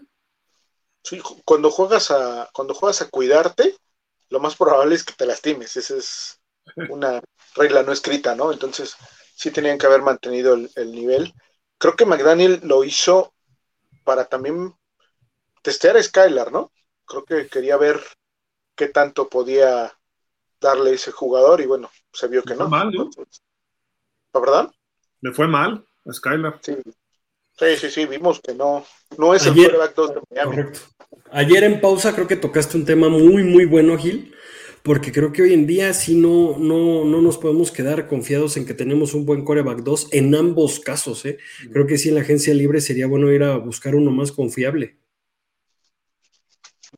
Sí, sin duda. Sí, eh, o sea, el 2 steady, o sea, me queda clarísimo con lo que vimos de Skylar el domingo, el 2 steady por mucho, entonces creo que Skylar no lo vamos a ver en la próxima temporada en, en el equipo, esa es la verdad. A Sí, lo puede mejor sí de tres, ¿no? O de tres, que se quede de tres, sí. Mm, ojalá, pero eh, lo veo un poquito complicado. Que no me escuche Javi, porque entonces se va a enojar conmigo, pero yo sí lo Ya, veo. ya se durmió Javi, tiene que trabajar temprano. este, que Oye, Teddy, manos de tijera, ¿no? Espero ¿Cómo que los pelos. sí. Pero sí creo que ninguno, ninguno cumple su función. Ayer comentabas un nombre, Gil, que me pareció estupendo, Matt Ryan. Me encantaría ver a un Matt Ryan como un suplente en Miami, ¿eh? Mira, sería padrísimo tenerlo, pero no creo que se diera. Te soy sincero, porque él si llega, aunque tenga treinta y tantos años, no va a querer ser backup de nadie. Aun- Aunque no esté jugando bien, ¿eh? O sea, de repente juega mal, tiene un juego bueno, uno malo. Ayer se vio otra vez regular. Entonces, no sé. Creo que eh, no lo veo de, coreba- de backup. Quizás se quede en los Colts, a lo mejor agarra chamba en otro equipo pero sí ya también para él creo que es tiempo de empezar a ver un puesto de backup y pudiera ser Miami, que lo dejamos ir en su momento cuando él era novato, ¿no? Y eso hay que sumarle el cap space, ¿no? Que se nos viene también la próxima temporada. Sí. Y no veo que Siki haya forma de que se quede. ni Gesicki ni Byron. Creo que sí ya van a ser los dos que nos van a ayudar también en ese. Algunos para bien y algunos para mal, pero en el cap space creo que sí va a estar bueno que, no van a estar ellos. Pero fíjate que ahí está interesante el movimiento. Si, si mueves a Byron, si lo logras cambiar y, bajar un poco ahí, todo eso lo puedes ocupar para Gesicki. Sí, correcto. Y, pensar en algún corner novato de primera, bueno, no de primera, de segunda. Que, sigue jugando más Smitey y, lo vimos en el partido. O Smitey fue el del touchdown, ¿no, Fer? Sí, correcto, correcto. Sí, eh, touchdown, bloquea mejor, está, está haciendo mejor las cosas, esa es la realidad. Entonces, Ahora, el touchdown, a lo mejor sí lo estaba, sí estaba buscando a Gesicki Tua. Lo que pasa es que se atravesó Smitey, venían cruzando los dos no sé, a lo mejor, digo, estaba más franco para Smitey, entonces a lo mejor sí Tua voltea a verlo, pero Tua siempre va viendo al lado izquierdo y Gesicki está regresando, entonces a lo mejor era para Gesicki. Y quién sabe, ¿eh? porque algo que tiene Tua engaña mucho con la vista a los safeties y a los linebackers. Y aplicó la misma finta otra vez, ¿eh? que iba a ir la de lateral y otra vez le brincaron y vámonos. Eh. Si, lo han visto, voltea para un lado unos segundos para engañar, ya que ve que se jalan los, defensivos, voltea y tira. Tiene mucho eso. Fue, una copia de un touchdown a los Ravens, ¿no? Este. La, verdad, creo que sí, este. No, a veces los mexicanos no tenemos muy bien esa cultura del ahorro, pero si se va Byron y Gesicki, yo sí lo utilizaría para empezar a firmar jugadores que ya se les va a acabar el contrato. Creo que eso es lo que haría primero antes que todo, porque, porque si, si ya tenemos un buen equipo, ¿para qué meternos en más broncas, no? Que, este equipo, imagínense que se nos vaya Holland o que se nos vaya Wilkins por, por falta de cap space, eso sí me va a doler mucho. Holland todavía está en contrato de novato, pero Wilkins sí ya entra y eventualmente va a pasar, ¿eh? O sea, es muy difícil que, te quedes con, el grupo, con todos, ¿no? Va a haber una renovación en algunas áreas y sí nos va a doler uno o dos que se vayan a ir, eso seguro. Sí, correcto. Y, para Miami la ventana creo que es dos años, ¿eh? Más o menos. Porque además, si Tua sigue jugando como está jugando, ya va a cobrar como gente grande. Y eso de gente grande, estás hablando arriba de 35, 40 millones de dólares por temporada. Y si le estás pagando 30 al Chita, eh, vas a tener problemas porque en dos jugadores te vas a echar una tercera parte del tope salarial, una cosa así. Como el Chapulín Colorado. ¿Cómo? ¿No contaban con su astucia? No, que, que, le pagan mucho a, Kyler Murray. Ah, de Kyler Murray, ya, ya, ya. No, no, no, Chispirito. Bueno, también, ¿sabes qué puede? Bueno, ¿saben qué puede eh, verse también en esa situación? ¿Qué tanto quiere tú hacer campeón, no? Puede ser que siga el ejemplo de Tom Brady o puede ser que siga el ejemplo de Aaron Rodgers. Entonces ahí veremos otra, otra faceta del, del coreback, ¿no? ¿Qué es lo que, lo que está buscando? Pero Fer, ahí no es tú, ¿eh? Ahí es su agente. Y Lee Steinberg consigue los mejores contratos de sus jugadores. Imagínate que tú. Que asegurar. tú, a este año nos pone en la final de conferencia. Va a cobrar. Yo, ve lo que cobró Josh Allen y también nada más lleva una final de conferencia. Entonces va a cobrar arriba de 40 millones. Y, y, a lo mejor, siendo realistas, todavía no lo vale tú a eso.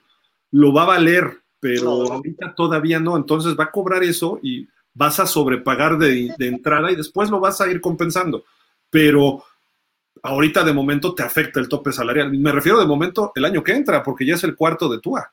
Antes del año que entra, TUA tiene que tener una extensión de contrato o que le extiendan su opción de quinto año.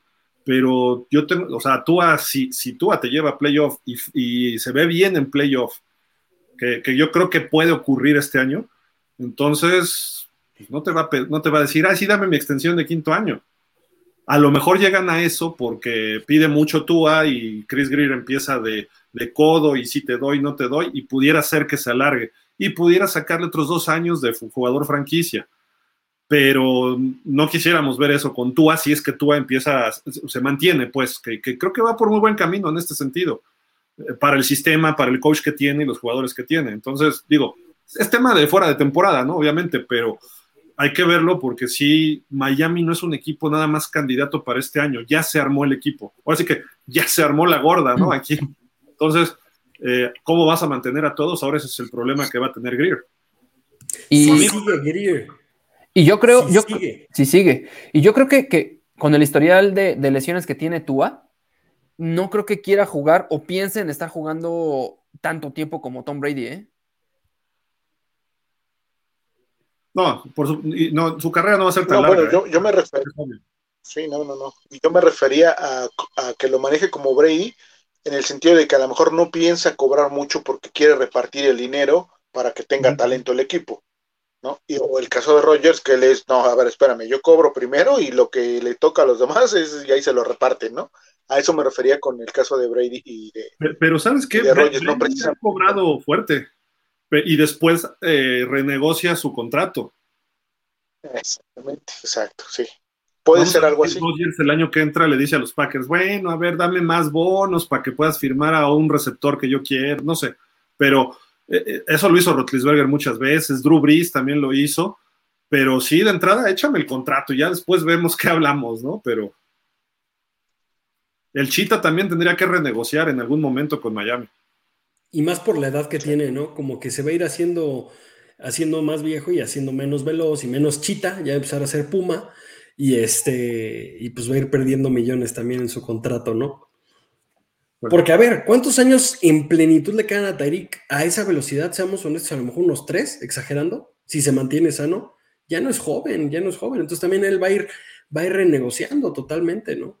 Más bien ahí Waddle tiene que empezar a tomar ese, ese camino como ser el primer receptor de, de Miami, ¿no? O que llegue Justin Jefferson. Ah, pero ¿cómo? ¿Cómo lo vas a firmar? No, bueno. no. Sí, no. Le- Lo cambiamos por el Chita y ya apagamos el play y nos vamos a dormir. Ya, ya, no, mejor no me ponte a leer comentarios, ya, ya. José Armando Mendoza Vega, buenas noches. ¿Qué pasaría si Miami empata con Kansas City? ¿Quién quedaría como líder? Saludos. El primer, cuando son de otra división, el primer criterio son juegos dentro de la conferencia. Entonces, si Miami va a perder con alguien, que pierda con San Francisco, que pierda con Minnesota, que pierda con Green Bay, pero que no pierda contra Buffalo, que no pierda contra Cincinnati, que no pierda contra Chargers, porque ya empiezas a, te vas a ese criterio. Y no hubo juego directo este año con Kansas, entonces sería el primer criterio. Luego, como no son de la división, va a la conferencia. Entonces, Ah, Falta, todavía falta para eso. Si Miami va a perder uno de sus seis juegos, puede ser con San Francisco y que gane todos los demás. Y que Kansas pierda con los Chargers, con los Raiders, con Denver. Ah, no, ¿verdad? Denver no gana ni por error, pero este, No, no. por ahí. Sí, pobre Denver.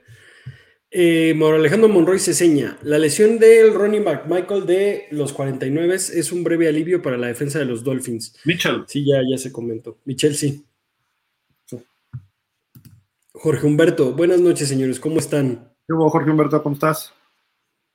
Mauro Alejandro Monroy se seña. Alec Ingold debería ayudar en gran medida a la línea este domingo. Sí, correcto. Arrabal Chosno, buenas noches a todos los Dolphins. Gil, Fer, Antón y Javier. ¿Habrá alguna contratación vía agencia libre para suplir a Terrón? Ya, ya estuvo la de LAM, ¿no? Pero escuadra de prácticas.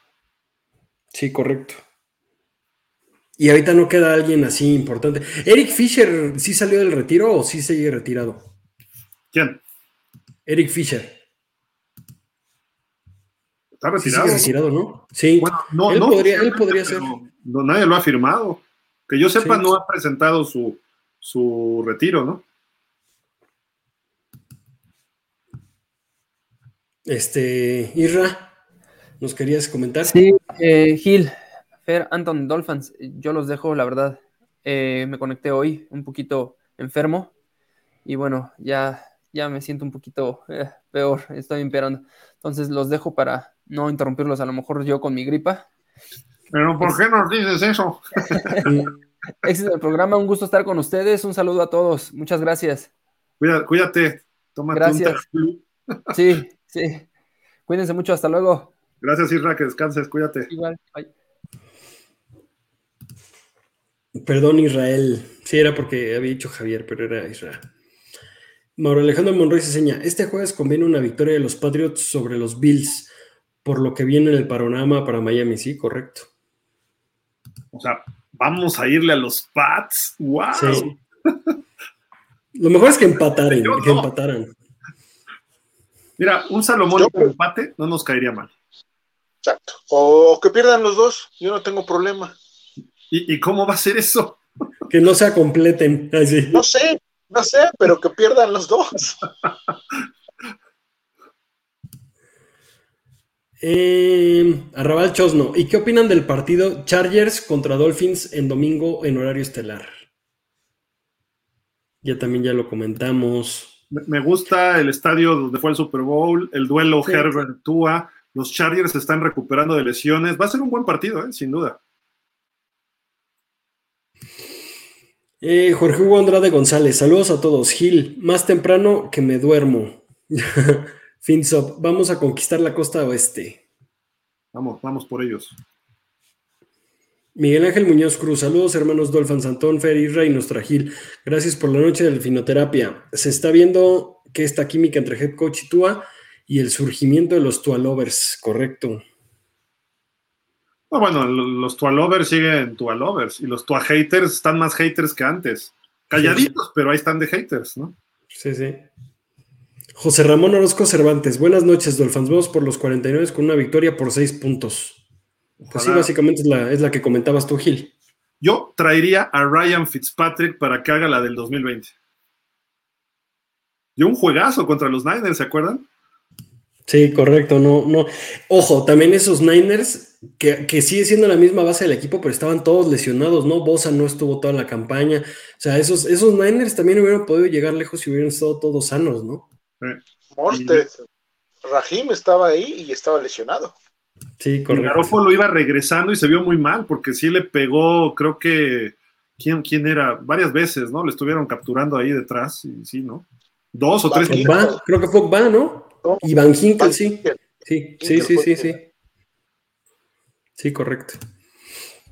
Roger Kravitz, Dolphins, comienza la llamada al Super Bowl. Tres victorias y nadie nos detendrá. Clave es proteger a Tua, juego terrestre, defensa y tomar los puntos que otorguen los rivales. Josh Allen, intercepciones. Go Fins, go win. Jorge Humberto, lo del liniero Lam es para profundidad del equipo, pero según Insider cubrirá la parte derecha de la línea y Shell cubrirá a Terron Amstead. A ver qué pasa, pues sí. Ok. Miguel Ángel Muñoz Cruz, por cierto, alguien me pagó una lana por decir que si Tuano no estuviera lesionado, iríamos invictos. Luego, te, luego, luego me vuelves a pasar tu cuenta que la perdí, ¿no? Este Miguel. Te paso la mía, si quieres yo lo digo, Antonio. No me preocupa. Este, Brian Flores se ve ñero, así que no dudo que le haya hecho bullying. Pues sí. no. Estas tres semanas realmente vamos a ver si Tua tiene la pasta de coreback élite. Si gana dos de tres, estamos fuertes para ser líderes de división y aparte que, Bills, que los Bills vienen a la baja.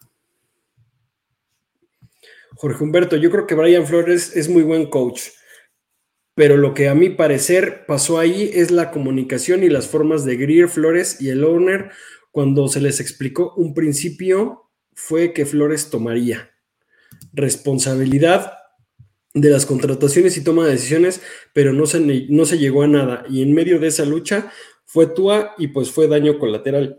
Eh, eh, es cierto eso, ¿eh? Acuérdense que el año pasado eh, Flores, después de lo que le declara él del tanking y del tampering, dijo, ah, sí, pues vamos a hacer esto, pero entonces yo voy a tomar las decisiones. Y él nunca cuadró con el amigo de Fer, con Chris Greer. Y entonces le pidió a, Stephen Ross, al dueño, le dijo, ok, pero yo quiero tomar decisiones de jugadores por encima de Greer.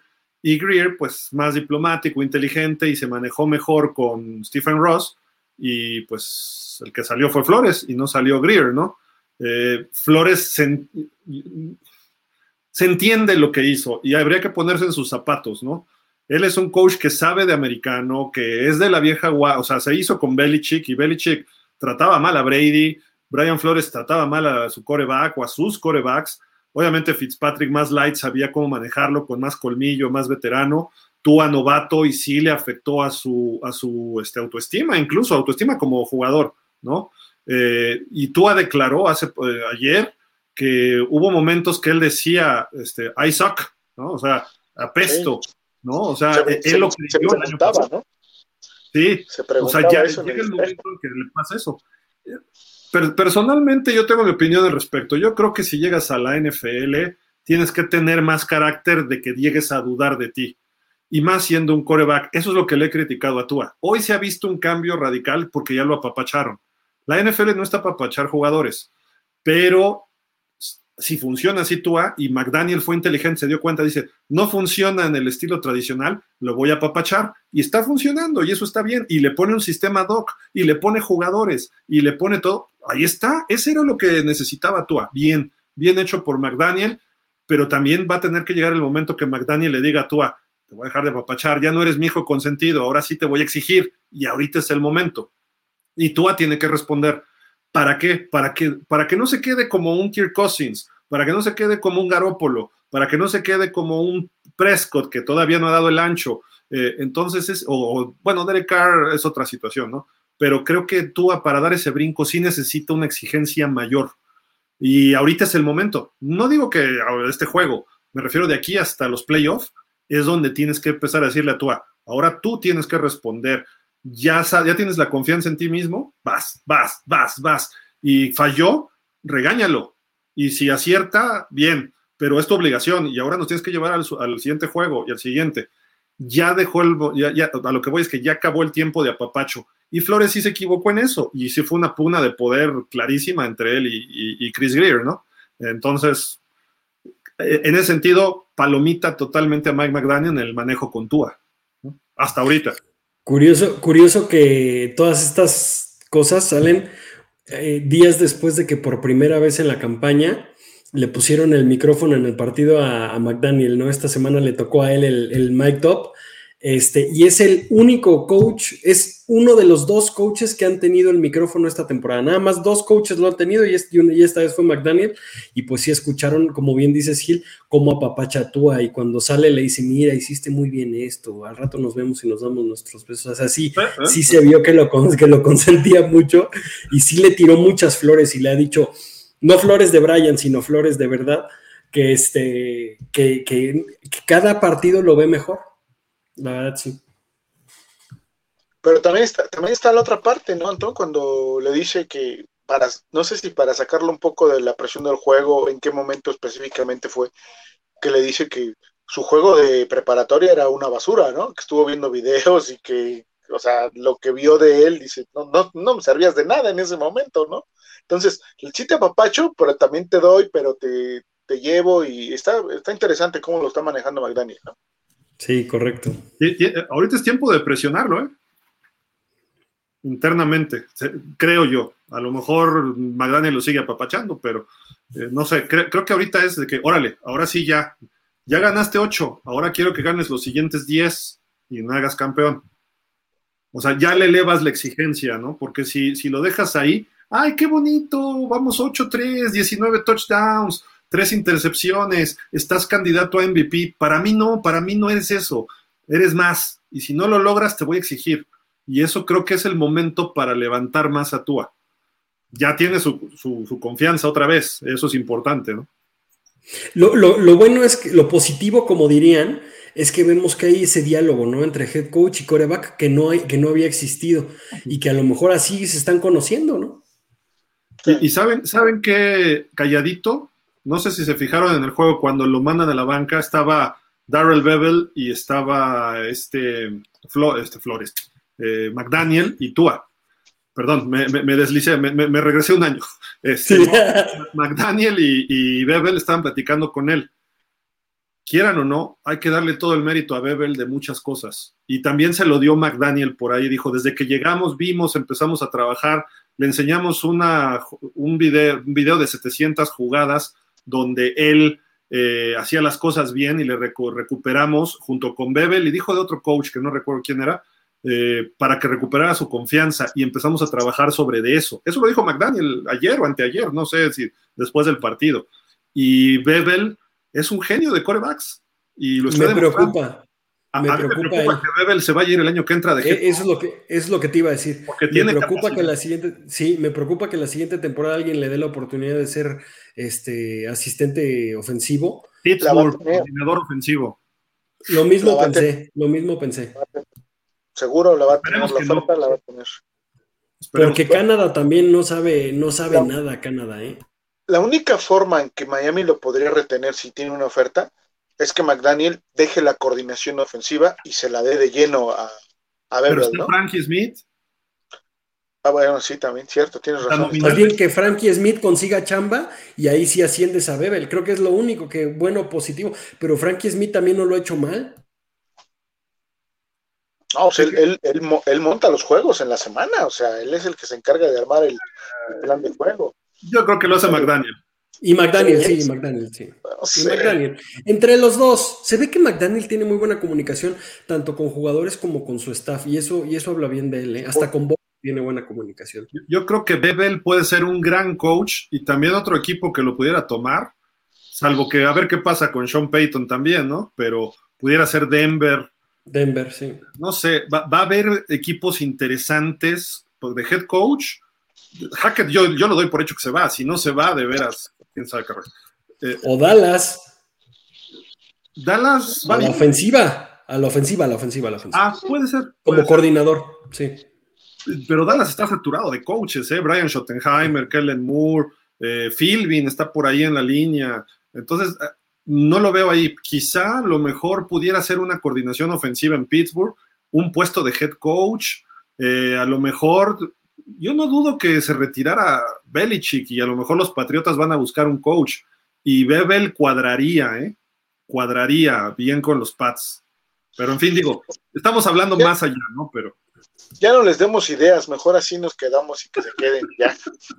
Sí, si ascendieron a Jeff Saturday de, ser conductor de un programa. Podría ser. Sí, Oye, pero aquí no nos escucha Belichick. Bueno, sí nos escucha porque nos pone espías, el Spygate 3, ¿no? Aquí.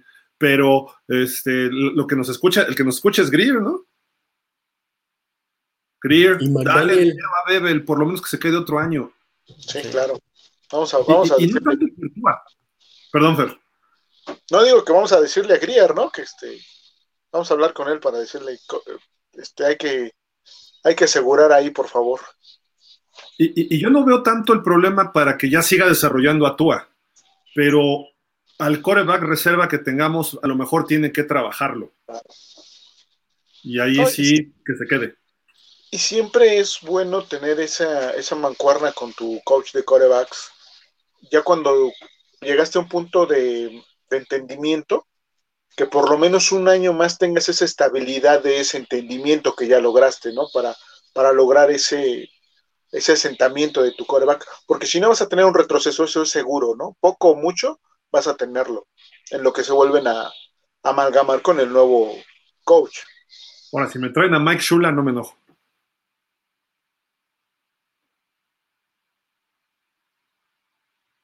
como siempre, Jorge Humberto nos pone aquí a, debrayar en temas, pero interesante. Sí, correcto. Arrabal Chosno, pregunta para el panel. Si ganan San Francisco y en San Diego y da pelea contra Bills, ¿ya estarían dándole? San Diego ya no es de hace tres años o cuatro, es Los Ángeles. Los Ángeles, Los Ángeles Bis. este, estarían dándole realmente el lugar de un coreback franquicia para los Dolphins con proyección a élite. Creo que a Tua se refiere. Sí. Es, que tú allá es el coreback franquicia. O, sea, los haters, lo siento, así es. Los lovers, así es. O sea, ellos van a estar felices. ¿Por qué? Porque además, el año que entra, ¿qué viene en el draft? Nada. Si tú haga lo que haga, va a acabar su contrato de, con Miami y le tienen que dar una extensión. Ya lo que hizo este año ya es suficiente para que valga, suponiendo que no pasemos a playoff y que venga algo muy terrible estos seis juegos, a lo mejor dices, no, pues sí, no es el coreback, pero no creo que ocurra. A final de cuentas se puede perder, pero Tua ya está armado en un sistema y en un equipo. Entonces Tua va a ser ese coreback franquicia los próximos, eh, el año que le queda de novato, más otros cuatro por lo menos. Entonces ya, eh, quien, quien diga que Tua ya no está en Miami, olvídese, ya eso ya es punto y aparte. El problema de Tua es que diga, me retiro por lesiones, ¿no? Sí, exacto. Eso es más real incluso. Es un pensamiento más real de lo que, de lo que puede llegar a pasar, sí, totalmente. Coreback franquicia sí, coreback elite todavía no, eso es, bueno, proyección a coreback elite. Este año va muy bien. Sí, pero, pero bueno, a mi juicio, para mí un coreback elite tiene que ser campeón. O sea, punto. No, no, yo, yo no puedo darle un coreback elite a un coreback que no es este campeón de Super Bowl. Marino. Pasador. Híjole, híjole, híjole. Se quedó Fer. ¡Oh! oh! Por eso. Lo arrinconaste. Digo, nomás por mencionar uno. No, pero sí es cierto. Creo que un coreback élite no hay una definición estándar para describirlo. Y Tua puede tener en los últimos partidos desde su, desde su conmoción números de coreback élite, pero es dependiente de alguien para realizar también esos números, que a lo mejor Marino no era tan dependiente de alguien para realizar esos números. El, e, el punto y que es un coreback élite por los números que está haciendo y por cómo se ve alrededor de él y él es el líder. Pero, ojo, Marino hacía mejor a sus jugadores. A Tua lo están haciendo mejor el equipo. O sea, Tua depende del equipo, Marino no. Marino, digo, obviamente cualquier coreback necesita línea, pero eh, el asunto es de playmakers. Marino de repente hizo el líder receptor, digo, oye, McDuffie era bueno, pero lo hizo el líder de recepciones de la NFL. Hacía bueno a una ala cerrada como Randy McDaniel hacía bueno a un receptor como Scott Schwedis, no sé si se acuerdan de él, o Scott Miller. Eh, Tua depende de Tyreek Hill y depende de Waddle. Esperemos que ellos dos sigan sanos y Tua va a seguir funcionando. Eh, Tua dependía de eso en Alabama con sus cuatro receptorazos y dependía de Derrick Henry y de la gran línea que tenía.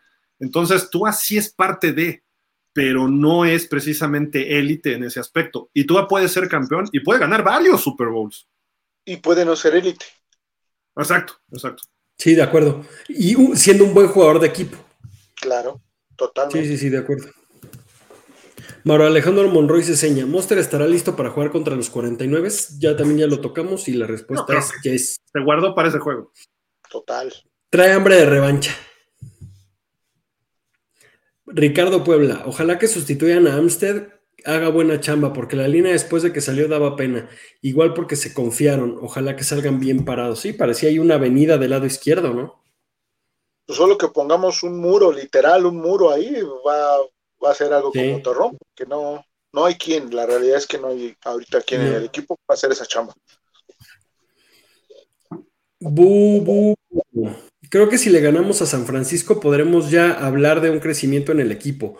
Necesitamos ser conscientes y mandar el mensaje de victorias con Buffalo y que Baltimore no fueron de suerte. Yo creo que ganemos o no ganemos, creo que la señal de crecimiento ya se dio.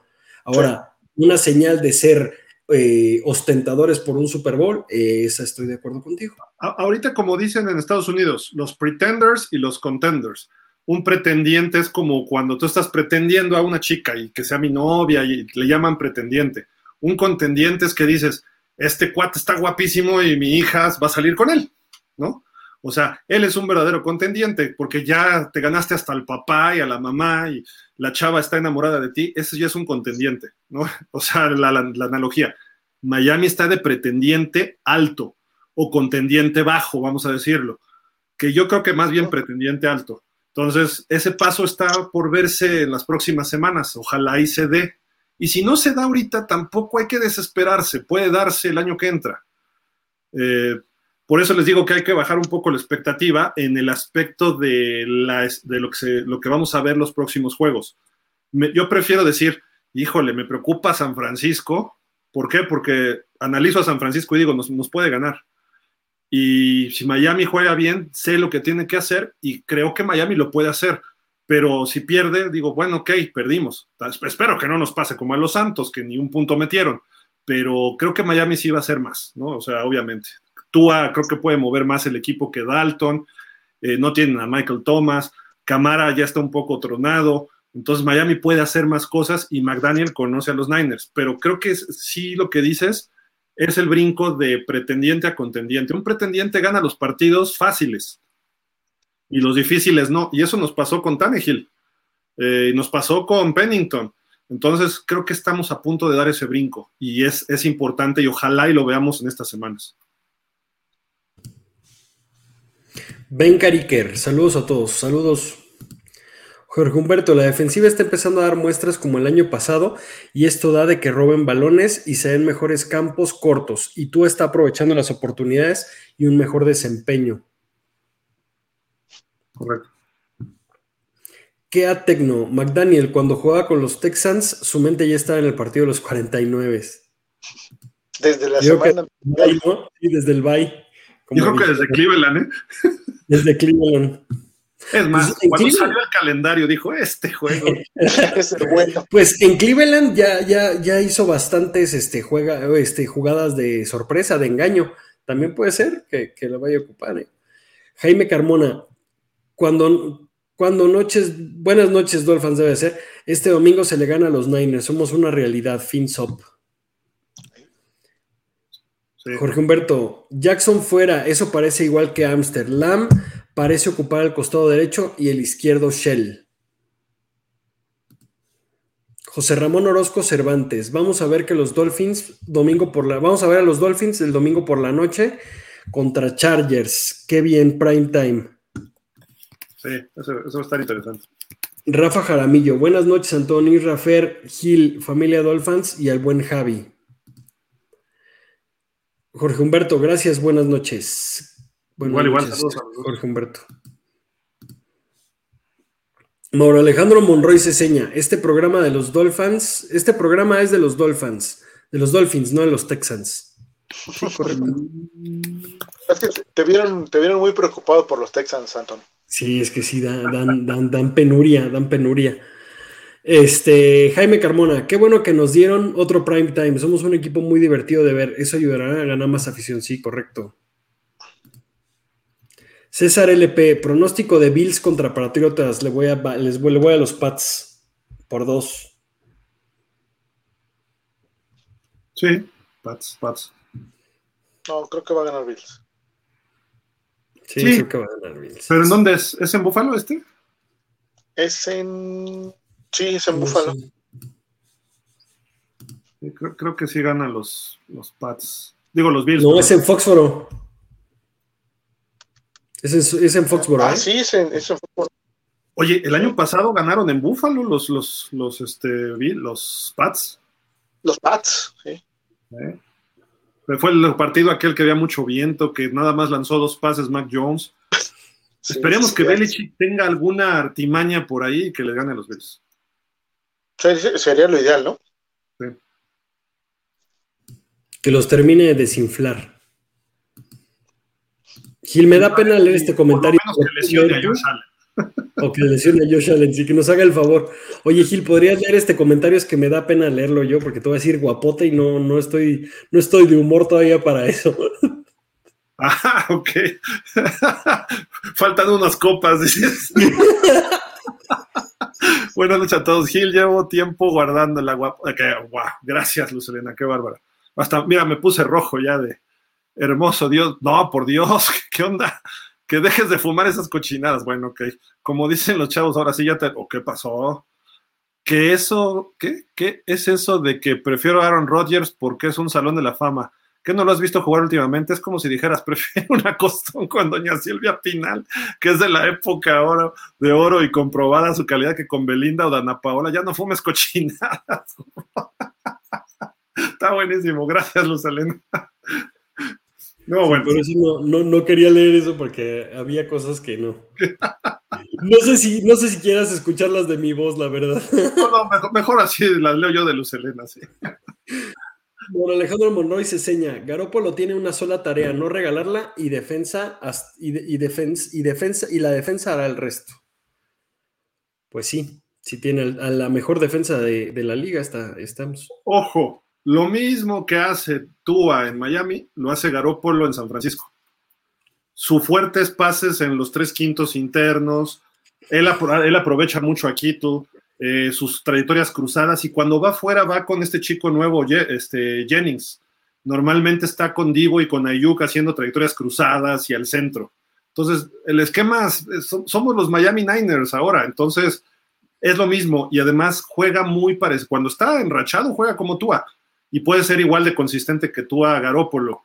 Entonces, mm, hay, que ver, digo, lo bueno es que Miami entrena siempre contra la misma ofensiva que vamos a ver. La diferencia es que ellos tienen a McCaffrey, que sí es un superestrella. En cuanto a receptores, estamos mejor. A la cerrada es mejor Kittle porque bloquea. A mi gusto es mejor recibiendo Gesicki. Que y no porque le dan el balón. No lo, exacto, no lo pela McDaniel. Pero, y la línea ofensiva sí está mucho mejor San Francisco, ese sí es un problema. Pero en fin, digo, es un match interesante para Miami porque somos un espejo los dos equipos ahorita. Queda Tecno. Además, McDaniel sabe cómo son los 49ers. Eso es una ventaja enorme, sí, correcto. No, y también Sheffield y Raheem Mostert. Sí, tenemos, tenemos ahí a, nuestros infiltrados. Moro Alejandro Monroy se señala, acuerdo, los 49ers son mejores ahorita, pero falta mucho que termine la para que termine la temporada. Pap Carcos, buenas noches, Gilfer, Isra y Antón. Gracias por el martes de terapia. Ahora sí, Nance, sin Armstead. ¿Quién podrá defendernos? Saludos. El Chapulín. Sí, correcto. Pues ya, ya se dijo, ¿no? Que, que Lam puede cubrir un lado, que Shell. De hecho, el que entró fue Shell a cubrir a, este, a Terrón. Ahora vamos a ver si también este Liam Eikenberg si van a tomarlo en cuenta o no. A ver, a ver qué pasa, ¿no?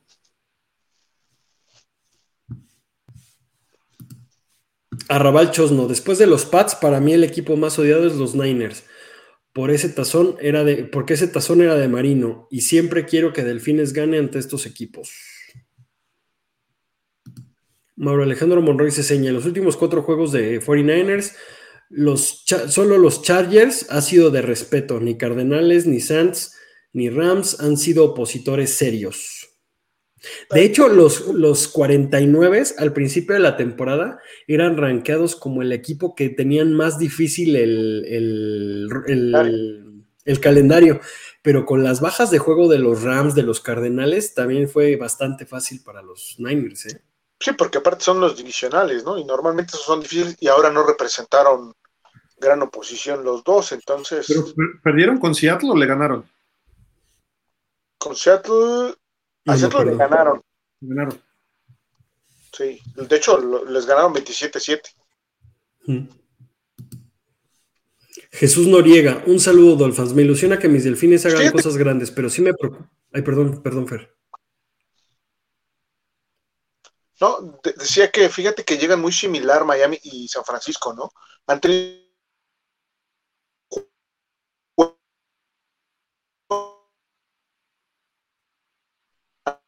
a lo mejor no tan exigentes, ¿no? Rams, Chargers y Card, este, perdón, Chargers, bueno, Rams, Chargers, eh, más o menos van a llegar igual, ¿no? Se han enfrentado con, con equipos que más o menos están en el mismo nivel.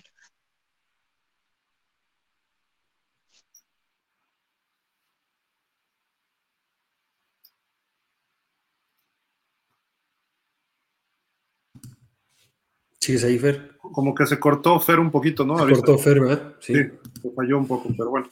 Jesús Noriega, un saludo, Dolphin fans. Me ilusiona que mis delfines hagan cosas grandes, pero sí me preocupa que esta defensa de los 49ers, porque la verdad preocupan, provocan muchas cosas a favor de ellos.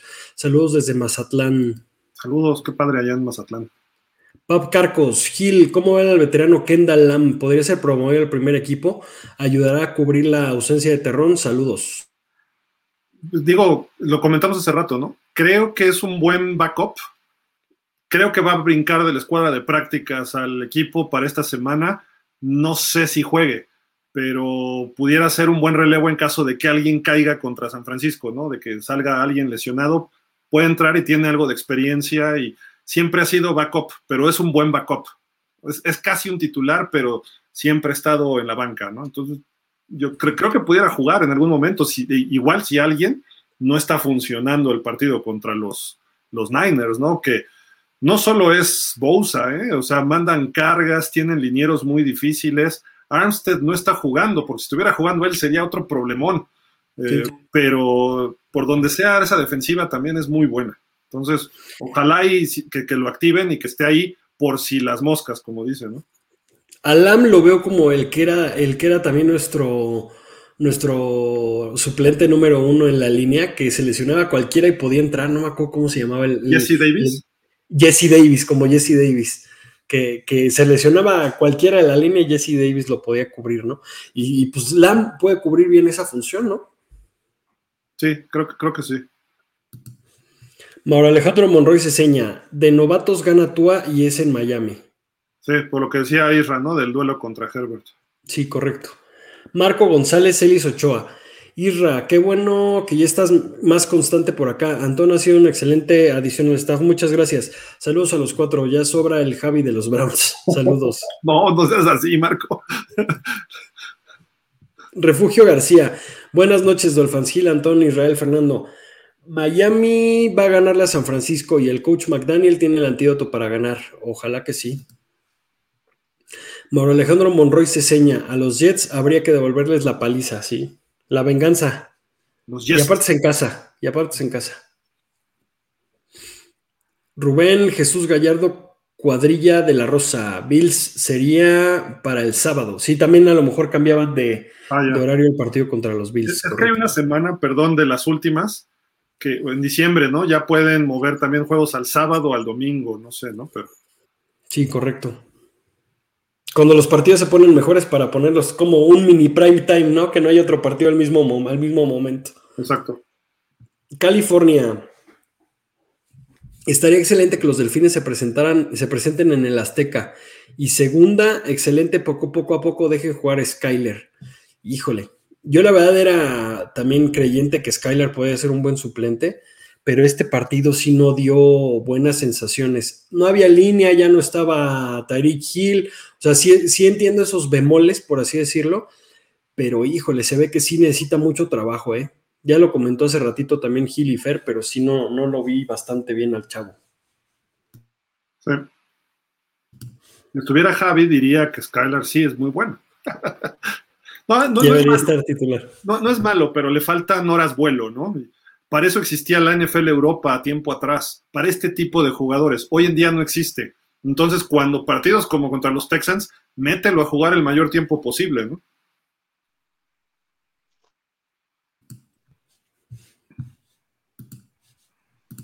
Ricardo Alonso Pérez Gil, la misma pregunta que te hice en pausa ayer. ¿Cuántos partidos vamos a ganar de los siguientes tres y cuál es el fundamento? Creí que ya me había salvado de esa pregunta, Ricardo. es que está interesante. Realmente creo que se pueden ganar los tres, pero hay que trabajar. O sea, las victorias tienen que trabajar. Y si, y si el otro equipo trabaja más, podemos perder los tres. Ya buscando un escenario positivo, dos o tres ganados es muy bueno para Miami. Eh, uno, uno ganado o cero no me gustaría creo que sí podemos sacar por lo menos dos. Y mi corazón me dice que podemos ganar los tres. Y ya analizando con fundamento, como dices, a San Francisco hay formas, que ya mañana hablaremos más, pero pégale a Garópolo y nada más que, que oblígalo a lanzar, eh, incómodo además. Y eso puede ser un factor, es difícil porque tiene buena línea, pero puede ser, le puedes poner presión. Y por el otro lado, pues que siga funcionando lo que ha funcionado con Miami y alejar a Hill y a Waddle de los linebackers salvajes que tienen. Yo con eso creo que puede hacerse buen trabajo. Si corres bien el balón también es, importante, pero la línea está muy traqueteada. Y los otros dos, a los Chargers, a pesar de que van mejorando, creo que les debemos ganar. Eh, habrá que ver cómo llegan los Chargers. Esta semana van con los Raiders y luego viene un partido interesante con nosotros. Y a Buffalo, bueno, Sí, yo creo que si ahorita enfrentamos a Buffalo hoy, Miami le gana, ¿eh? Hoy. Eh, pero los Bills en cualquier momento van a despertar y hoy se está entrevistando Del Beckham con ellos. Nos dicen que se va a ir a Dallas, pero no sé si termine firmando en Buffalo y es un factor extra que no está en muy buen momento, pero creo que hoy sí le podríamos ganar a Bills. No sé ustedes qué opinen, pero yo, o sea, en mi corazón sí creo que podemos ganar los tres. Mi mente me podría decir dos, y ya mi pesimismo diría uno, ¿no? En cero no nos vamos, eso sí les digo, ¿eh? en cero no nos vamos. Sí, creo que el, partido contra Chargers es presupuestablemente ganado por, por, cómo venimos y cómo vienen ellos, ¿no? Creo que el factor aquí sí es en intensidad los, los Bills porque siempre se crecen contra, contra Miami y ahora que les ganamos el primero me preocupa su hambre de, victoria y que los estamos agarrando en una, en una zona peligrosa de que están perdiendo puntos de la, de la para postemporada, ¿no? Ese factor también postemporada no, no hay que olvidarlo. Y también eh, es el caso de los 49. Yo la verdad sí soy pesimista en el sentido de que si ganamos uno, mínimo que no lesionen a más jugadores. O sea, creo que sí antepondría la salud del jugador antes de la, de la victoria, porque es más preocupante. ¿eh? Ya vimos que no tenemos opción a, rotación ni nada en, varias posiciones. Y como dijo hace rato, no me acuerdo si fuiste tú, Gil, imagínate que ahora le toque, tocamos madera a Tyreek Hill, ahí sí que vamos a hacer, ¿no? No, no, no. Ahora sí que. sí, no sé. Ahí está. Fer, vas. ¿Tu pronóstico? Ah, de los tres juegos. Este. Dos ganados, un perdido. ¿Con quién pierden? Híjole, es que van a decir que soy el pesimista, pero creo que con los Niners. Bueno, está bien, le ganamos los dos de la americana, que eso sería un buen escenario, ¿eh? Sí. Y, solo, y solo porque no está Terrón Armstrong. Si estuviera Terrón, te pongo a Miami eh, como ganador de este juego. Y en ese caso, con Tua seguiríamos invictos. Ay, por Dios. Si no lo dices. Oye, ya te va a pasar mi cuenta y yo lo digo. Sí. Y si quieres, como en el Estadio Azteca, ¿no? Cada 10 minutos. Al niño que se perdió, sus papás lo esperan en el túnel 29. Y recuerden que con tu. Ah, sí. Siguiente. Fernando Andrade, tú a chiquito my baby. Tago I love you, ¿no? Tago I love you, exactamente. Ricardo Alonso Pérez, incluye récord en gira y más variables. Es que los tres juegos están de visitantes, ¿no? Sí, eso es lo malo. Fernando Cetina, saludos Saludos y salud, Dolphins. Este juego contra San Pancho será un buen reto. Y una ventaja será ver cómo McDaniel puede tener conocimiento contra Shanahan. Y por cierto, un equipo que odio es los 49 por ganarnos el Super Bowl. Creo que ese también es un común denominador que todos los, los Dolphins de esa época tenemos. Fernando Andrade, ¿alguien, ¿alguien de verdad pensaba que Tua iba a reinventarse o ya lo veían como un cartucho quemado? No, yo lo veía como en un coreback en progresión. Creo que no se ha reinventado, creo que es un coreback en progresión, ¿no? Mira, hay, varios factores y lo comentamos desde el sueño de novato y lo hemos seguido comentando. Tua por sí solo, y lo dije hace rato, Tua por sí solo no es un coreback élite, pero sí puede llegar a ser un coreback élite. Incluso este año se ha visto, ha dejado algunos pases cortos, ha fallado algunos momentos, y eso es lo que lo ha caracterizado desde college. Entonces necesitamos que en los partidos importantes eleve ese nivel a élite. Eso es lo que estábamos hablando justo hace rato. Y creo que tiene ahora los elementos, la confianza, un buen, bueno, varios buenos coaches, ya dijimos de Bebel, McDaniel, el sistema, tiene quizá el mejor receptor de la liga en Tyreek Hill, uno muy bueno, un top 5 de receptores en Jalen Waddle. Le falta línea ofensiva, eso es lo único que le falta para que pudiéramos decir, estamos brutales. Que tuviéramos la línea de Cleveland ahorita, yo ya pondría a Miami en el Super Bowl, ¿eh? Así, así. Pero nuestra bronca ha sido la línea y aparte se lesionan. Son medio malos y se lesionan. Digo, Terron no, pero los demás son medio malos y todavía se lesionan. Entonces, ahí está la, clave, ¿no? Nada más. Yo creo que no se ha reinventado. Si, si, nos ponemos a analizar el 2019, creo que fue el año que iba Tua rompiendo el college con Alabama, es el mismo sistema y es más o menos cuestiones muy parecidas en esquema. Eh, a pesar de no tener a un corredorazo, pero tenemos varios que son muy aceptables y la llegada de Jeff Wilson. Entonces, eso a Tua le ha servido y como que revivió esa temporada y un poquito de la anterior que alternaba con Jalen Hurts. Eh, perdón, la anterior que llevó al campeonato nacional Alabama, que lo perdió con Clemson. Y cuando en esas dos temporadas, 18 y 19, es lo que hizo Mike McDaniel. Yo les apuesto que cuando Miami gane el Super Bowl el 13 de febrero, Mike McDaniel en la pregunta en la conferencia va a decir, es que me puse a ver muchos videos del 18 y 19 de Alabama. Para ver cuál era la fortaleza de Tua. Y por eso le pedí a Tyreek Hill y por eso ocupé a Waddle de esta forma y por eso los esquemas de bloqueo son así. Ok, y los trasladé de San Francisco también. Pero e, esa es la base, o sea, analizando algo, algo así va a decir Mike McDaniel cuando levante el trofeo Lombardi, se los garantizo. Y eso es, es eh, potencializar el talento de Tua que lo que está pasando ahorita, vean, con Trevor Lawrence, muy criticado el año pasado en Jacksonville, y cuando tuvo a Darrell Bevel, Trevor Lawrence dio un brinco exponencial en, una, en, cinco partidos o seis que estuvo este cuate.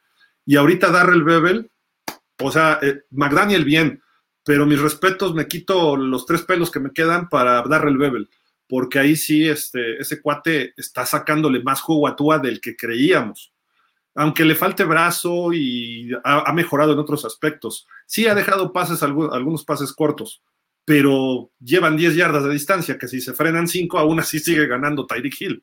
Entonces no hay tanto problema. No le voy a pedir que lance 80 yardas el balón Tua, no lo va a hacer. Pero que lo lance 40, 50 y con la precisión que tiene, ese es el punto y lo dijimos en agosto. No, no estamos descubriendo nada nuevo, entonces creo que por ahí, por ahí va este asunto, ¿no? Y cartucho quemado, mientras tenga buen cocheo, no lo va a hacer. Si tiene una regresión y se le aparece otro Brian Flores, que a mi gusto es buen coach, pero malo de corebacks, entonces ahí sí pudiera irse para atrás. ¿no? y, qué diferencia de que incluso también era, es un buen coach probado con, con Chan Gailey, ahora con Frankie Smith y como dices con Darren Bevel, el salto fue exponencial y eso que Chan Gailey se quedó también para apoyar a Tua, ¿no? Y esa fue otra de las cosas que afectó, ¿no? El, hecho de tener tres sistemas ofensivos diferentes, este, lo que ya hemos comentado, ¿no? Entonces reinventarse no, todavía no llega a ese punto de reinventarse. Sí, correcto. Leopoldo, este es el mejor show. Muchas gracias, Leopoldo. Fernando Andrade, está mal en la, está mal la tabla en la columna de récord es 8-3. ¿En cuál? No sé. ¿Cuál, cuál pusimos que? Bueno, gracias, no sé, pero. Ah, debe ser del de Tua. Sí, pero recuerda que Tua, tres partidos, uno, uno sí lo empezó y no lo terminó, pero le cuenta, y los otros dos no los jugó porque estuvo lesionado. Sí, era de él. Partidos que, juega, que es, es por jugador, no es por equipo. Sí, correcto. Sí, estaba bien. Leopoldo Ruiz, ojalá le ganemos a los Niners para demostrar que lo anterior no ha sido casualidad. Sí, correcto. Dilo, para que ya me quede callado, dilo, dilo. este. Ah, para que Gil no esté fregando, que nada más le ganan los malos. A ver, es cierto, es cierto, porque sí, sí tuvimos hasta cierto punto un calendario relativamente ligero, pero aunque sean malos, esta temporada más que otras, los malos han dado batucazos, ¿eh? Y a Miami no le ha pasado. O sea, creo que se ha mantenido ah, bien el equipo. no? Los Jets, creo que, fíjate que esta, este, esta semana va a ser un, buen parámetro para los Jets porque van contra los vikingos. Entonces, si también vikingos barre con, nuestra división, que no es nada difícil porque le queda para mí el más fácil, este, ya se están, como decían, ¿no? Ya se está poniendo a los Jets en su, en su lugar. Yo le dije a un amigo vikingo, a Fausto, que está ahí en Buffalo Wild Wings, me, me dijo, vamos a, ya barrimos la división. Le dije, no, haznos el favor y nada más no vayas a perder con los Jets, ¿no? Porque entonces sí voy a odiar a los vikingos. Nos ganan a nosotros y pierden con los Jets. Por favor, gánenle a los Jets. Y, así como hemos tenido partidos fáciles, somos hoy por hoy la división más, más competida, ¿eh? Entonces que, que, a lo mejor tenemos más mérito del que, del que pensamos. Universo NFL en español. Hola amigos, es verdad que Miami pareciera que tiene que mostrar de qué está hecho estos tres próximos juegos. Pero es muy importante terrón para la ofensiva. Si no nos va bien, si no nos va bien, mucho tiene que ver esta baja, sí, correcto. Sí, es un punto importante. Lo dijo Fer hace ratote. Mauro Alejandro Monroy se señala, yo creo que Tua no ha llegado a la cima de su rendimiento, ya que todavía le falta dominar al 100% el plan de juego de McDaniel. Creo que, es el creo que el próximo año demostrará más dominio. Esperemos, ojalá, ojalá sí sea, porque este año va muy bien. Imagínate si todavía crece. Yo, lo, yo sí lo veo dominando ya el plan de juego, ¿eh? Yo ya lo veo en, ese punto donde ya pues puedes no voltear a ver dónde va a estar tu receptor, sabes que ahí va a caer, este, te, escapas hacia determinado lado porque tus opciones son más de ese lado que del otro, detalles mínimos, pero que, te dan eh, un, un, norte de que sí ya tiene más, mucho más dominado el plan de juego. Fintando incluso lo vemos también. Exacto. Fernando Andrade, MVP Tua, Tago Bailongo. Tango Bailongo. Mauro Alejandro Monroy se seña un touchdown al ala cerrada. Sí, fue a, a Durham Smythe, sí. Yo pido dos eh, a, Gesicki nada más. Para mi fantasy, no sean así, por Dios. Se fue en cero Gesicki en fantasy esta semana. Yo que tú ya lo cambiaba, Gil. ¿Eh? Yo que tú ya lo cambiaba, porque si no creo que ya a estas alturas le, le den algo, ¿eh? No, ¿sabes por qué no? Para odiar más a McDaniel todavía. Yo, creo que cuando lo cambies, va a empezar a notar, vas a ver. Sí, la ley de Murphy, ¿no? Sí, exacto. Vamos a poner la ley de Gesicki, ya esto, Fernando Andrade, puede ser contra San Pancho una final adelantada. Me gustaría un Super Bowl contra Cowboys o contra 49. Oh, estaría genial. Para cobrar revancha con los dos. Contra el que quieras, contra el que quieras. contra el que sea. Échenos a Cowboys o a Niners, que contra los Redskins les ganamos uno y perdimos otro. Entonces, digamos, está nivelado. Pero Cowboys y Niners nos la deben en Super Bowl. Entonces, échenlos, échenlos. ¿Les parece que Miami debería traer un tackle más por el tema de Austin Jackson que sigue tocado? Se trajo a Kendall Lamb, pero considerando que Jackson tampoco está bien, ¿ocupamos más? Pues puede ser. Mientras más tackles, mejor, o sea. Sí, porque. Nunca sobran. y es que hoy por hoy tienes nada más a, a Brandon Shell y a Greg Little, o sea, y no hay más. Como tackles nominales, o sea, van a ser ellos, o sea, si, si por ahí se lastima uno de ellos, entonces sí estás en graves problemas, porque ¿a quién vas a meter? Vas a meter a Dieter de centro y vas a mover a Williams de Gar para poder correr a, Robert Hunt o, o, o a Robert Jones, no sé, ¿no? Digo, sí, sí tienen variantes, pero no es lo ideal. Lo, lo que vemos destacado de Miami o de la línea ofensiva de Miami es que habían estado jugando ellos cinco. Habían sido muy constantes, no habían salido y había dado resultados, ¿no? Entonces, el, volver otra vez esos cambios, pues iba a generar mucha problemática. Y si todavía no tienes profundidad, pues peor. Pareciera que ahora el malo, que el malo era Salomon Kindley, ¿no? Ya que no lo hemos extraño a ese, a ese gordito. Yo también no, se me hacía nada malo y creo que en estos momentos de, que, tenemos lesiones hubiera tenido bien aunque sea de suplente, ¿no? Y con el cocheo que hay ahora. Sí, totalmente. Rubén Jesús Gerardo Cuadrilla, ¿cómo vamos en series contra San Francisco? Miami va arriba, este... Yo tengo el dato también por aquí. Creo que es ocho ganados, cinco perdidos, incluyendo el Super Bowl, no, sin el Super Bowl en temporada regular. Con el Super Bowl es 8-6. Y cuando jugamos el Super Bowl nunca le había ganado San Francisco a Miami hasta el Super Bowl.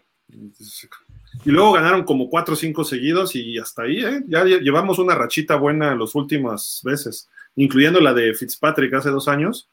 Entonces digo, también nos les hemos complicado últimamente ¿eh? a, los, a los Niners. Sí, correcto. Opciones: Bobby Massey, Brian Bulaga, Eric Flowers, no, Eric Flowers no. Darryl, ya, ya lo conocemos. Eh, Darryl Williams, Eric Fisher, ojo, muy probable que regrese Liam la próxima semana de ir, sí. Y Eric Fisher podría ser. La verdad, Eric Fisher era muy bueno. ¿El comentarista de Televisa? Sí, también. Hace años que no veo a Eric Fisher. ¿Seguirá en Televisa? Yo, yo, creo que ya no, no sé, no sé la verdad. Pero... Sí, hace años que no veo a Eric Fisher, fíjate. Eh, Fernando Andrade, disculpen, me gustaría saber por qué le van a los Dolphins. A mí me importa mucho el escudo y los colores. Se me hizo el delfín un animalito dócil y para nada mal encarado como los demás. Pepe. Bueno, yo porque obviamente me gustaba cómo jugaban en los ochentas. A mí me tocó ver los mejores años de Marino, Duper, Clayton, John Offerdal, este, es, esa, ese grupo de jugadores fueron los que hicieron que me enamorara de, los Dolphins, ¿no? Y por eso es que, le voy a Miami. Sí, de hecho, muchos, muchas personas como tú, lo primero que se fijan es en el, en el escudo, ¿no? Y ya de ahí pues empiezan a informar más y empiezan a ver los partidos y, pues se vuelven fanáticos. En mi caso fue directamente por herencia, ya lo hemos comentado aquí anteriormente, mi hermano le, le iba a cañón a la América y a los Delfines y por eso le voy cañón a la América y a los Delfines. Perdón por traer a colación esos temas, pero pues así es la historia. Dame la dirección de tu hermano, ¿eh? tengo que hablar cosas serias con él de fútbol, soccer. Oye, este, digo, a mí me encanta. Yo, yo le iba a los Oilers de Chavito, lo he dicho muchas veces, y asocié siempre a Houston y a Miami el uniforme, el azul clarito de los Oilers, el aguamarina de Miami, y me gustaba de chavo eso. Y pues cuando Houston se va para abajo, después de la época del Look Ya de finales de los 70 viene el resurgimiento de Miami con las abejas asesinas, y empecé a, leer sobre, salió una revista que se llamaba Super Bowl, no sé si les tocó a ustedes, eh, que las, era mensual, y salió un artículo que hasta este, venía esa revista en inglés, creo, y la vendían aquí en México. Y en escuela me hicieron traducirlo, yo iba en primaria, una cosa así, pero... Y estaba padrísimo porque hablaba de la temporada perfecta, de cómo era Don Shula y cómo Bob Kuchenberg describía todo eso, y de ahí me quedé. Y ese año llegan al Super Bowl contra Washington, y de no haber sido por Joe Theismann que le tira el balón a Bocamper, eh, hubiera ganado Miami ese Super Bowl, ¿no? Eh, y era un equipazo, AJ Dewey, Andra Franklin. Yo, yo de chavito decía, es que David Woodley es muy bueno, digo, no sabía de americano, ¿verdad? Era un niño, pero Woodley eh, de repente daba unos juegazos y el color del Super Bowl que usaron, el aguamarina, fabuloso. Y al año siguiente llega Marino, imagínense un chavo de 10, 11 años tenía, una cosa así, y ver lo que hizo Marino desde novato, es como ahorita los chavos que de repente ven a Joe Burrow y les apuesto que chavitos de 12, 13 años van a empezar a tener muchos seguidores de Cincinnati. A lo mejor algunos con Tua, ¿no? Obviamente. Y por ahí puede ir esta, esta situación, ¿no? Pero ahí me quedé Pero bueno, seguimos, que perdimos ahorita temporalmente al buen este... Antón. Antón. Sabriel Turk Cervantes, buenas noches. Considerando que son un hecho los playoffs, eh, espérame. O sea, sí. Sí, pero no. Todavía no. ¿Qué, será? ¿Un 80%? Sí, yo creo que sí, 80%. Pero ese 20 puede significar quedarte fuera, ¿eh? O sea, yo creo que Miami necesita por lo menos dos victorias más para ya poder decir, ok, estamos ya cinchos en playoff, ¿no? A lo mejor con como comodín Sí, sí con 10 ganados sí metes, te metes a playoff. Sí, pero todavía faltan esos dos juegos, ¿no? Con tres ya, es un hecho, pero con dos todavía pudiera ser que no, ¿eh? Como se ve la liga, habría que ver, pero bueno, pero bueno, sigamos. Imaginemos un escenario donde Tua tenga que salir. ¿No creen que deberíamos ir por un coreback veterano que verdaderamente saque las papas de la lumbre? Ni Skylar y su inexperiencia, ni Teddy y sus lesiones sacarían el partido. Es algo real y me preocupa. ¿Creen que lo esté considerando Greer y compañía? Pues se refiere para la próxima temporada, sí, seguro. No, yo creo que para esta, ¿eh? Entiendo su comentario para esta. No, no creo que lo estén considerando. No hay aparte de. No hay aparte jugadores que te den ese perfil, ¿no? Creo que. Originalmente decíamos al inicio de temporada, tenemos el mejor backup en Teddy Bridgewater, ¿no? De toda la liga. Ya no es así por, por lo que ha mostrado o lo que ha dejado de mostrar pero sigue siendo un backup respetable, entonces creo que no hay ahorita eh, que se vislumbre un, coreback para, para suplir ahí, ¿no? Y, el, escenario sería que Tua quedara lesionado fuera toda la temporada y que Teddy entrara y también lo lesionara, porque te quedas solo, solo. Entonces ahí sí tienes que traer de urgencia a alguien y ningún equipo, o sea, ningún equipo que esté, en, o sea, un, coreback que esté en roster no lo suelta. Tendrías que ir a los que estén retirados, semi-retirados, a lo mejor Drew Brees, Philip Rivers, este, ¿quién quiere jugar? ¿Quién, quiere cerrar la temporada con nosotros? Y digo, yo creo que ninguno, ¿no? Pero eh, tendrías que buscar por ahí a qué le rascas, ¿no? Este, sería difícil. Entonces, esperemos que no pasara nada así, Sadiel, por Dios. Como, diría, como diría Javi, ¿no? Ahorita este, hasta los de Onefa son mejores que Skylar, entonces, pues, habría que llevarse uno de acá. Oye, hay, un chico que juega en la LFA, los Dinos de Saltillo, que se llama este, Eric Niño. Él tiene brazo de NFL, ¿eh? Este es muy bueno, sí, es muy bueno. pero tiene un brazo, un cañón de brazo. Y tienen otro coreback que se llama Sker, eh, también es muy bueno, que digo, con sus proporciones, creo que podrían estar en la NFL en su momento, ¿no? Creo que son mejor que Skylar, pero no le digan a Javi, ya está dormido. Por ahí luego hay infiltrados también, entonces hay, que cuidar lo que decimos. Miguel Ángel Muñoz Cruz, Byron, ¿quién es Byron? ¿No es pariente de Fuller? Byron Fuller, vamos a decirle. Es correcto. Son primos, son primos. Traen las mismas mañas.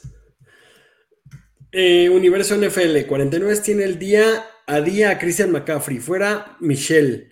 Tenemos que controlar el juego terrestre, muy probablemente traten de usar a Divo corriendo y tenemos que aprovechar la mala secundaria. Y también aguas con nuestra mala secundaria, que sabemos que no está dando buenos. Híjole, y la secundaria de los Niners ha mejorado, ¿eh? Sí, no, no es tan mala.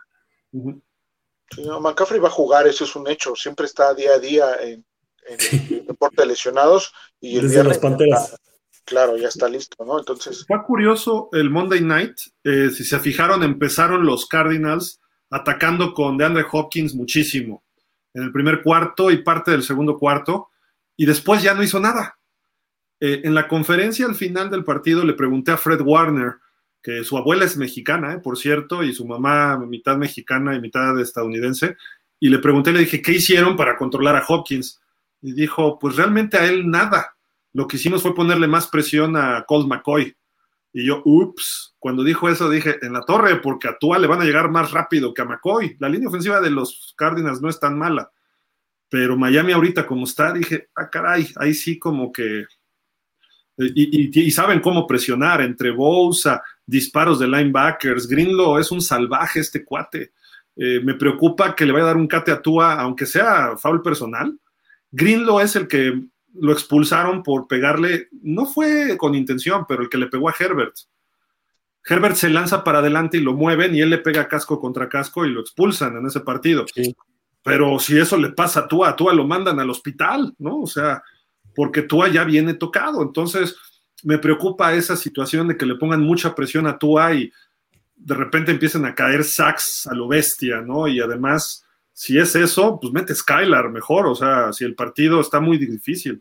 No, sí, igual, yo también pienso igual. Si es eso, tiene que, jugar inteligente a, tomar la captura. ¿A qué me refiero? A que debes de físicamente de, hacer lo correcto para evitar lesionarte, ¿no? Si ya tiene la captura, es te vas para abajo, no, no te resistas y, y, toma la captura, ¿no? O sea, y no quieras hacer de más, no quieras alargar la jugada como lo que estuvo haciendo este fin de semana. Eso va a ser muy importante. Es que otra vez ya lo está haciendo, otra vez ya lo está haciendo. Que es lo mismo por lo que lo lesionaron y otra vez lo sigue haciendo tú. Creo que eso es lo que, lo que le falta mejorar. Muchas veces los, los fans de los 49 cuando se, le, cuando se retira Patrick Willis, dudaron que, hubiera, que, pudiera llegar un linebacker tan bueno como él eh, rápido. Y llegó Fred Warner, que es súper es super bueno también. ¿eh? Y tienen a Shahir, y e, esos tres linebackers creo que son los mejores de la liga, los de Búfalo. Solamente con los de Búfalo, correcto. Solamente entre ellos y los de Búfalo están los mejores linebackers. Y son igual de salvajes. Quizá pudiéramos incluir a Dallas entre Banderesh, Micah Parsons y algún otro por ahí. Pero, y bueno, y los de Pittsburgh también a veces, y los de Tampa. Pero estos tres están jugando ahorita de miedo. Entonces, eh, no sé, creo que por ahí puede ser, pero aplica perfecto lo de Tua de lo que nos pasa a los chilangos cuando hay temblor y estás en un edificio en el centro. Más vale que digan aquí corrió que aquí quedó, ¿no? O sea, pélate con toda velocidad o tírate al suelo, que aplique un Eli Manning, ¿no? Que veía que venían y se tiraba. Y, nadie estaba cerca, ¿no? Pero, pero bueno. Sí, totalmente. otro caso, ¿no? Pero bueno. Sí, totalmente, pero sí, a veces creo que es y perdón por ser redundante, pero sigue pecando en, jugársela de más, no vale la pena, pero bueno. Edgar Hinojosa, Gil Antón Ferreira, buenas noches, Dolphin. Revisé el calendario de los Niners, los, de los Niners, los últimos cuatro partidos. Es similar al de los Dolphins contra, contra los Niners. Me preocupa la baja de Terrón, sí, totalmente. Edgar Hinojosa, ¿qué tanta ventaja es de que Wilson conoce el playbook de los Niners? Yo veo más ventaja para nosotros, Mustard, eh, Wilson, obviamente Mike McDaniel, Wes Welker, eh, Sherfield. Sherfield. Saben perfectamente, aunque sea un año Wes Welker y algunos, saben perfectamente de qué pie cojan sus compañeros. Entonces, como son muchos ofensivos de San Francisco, espero que le estén hablando a este, ¿cómo se llama? Se, me olvidó ahorita el nombre del coordinador defensivo de Miami, este, Boyer. Boyer. Boyer, George Boyer.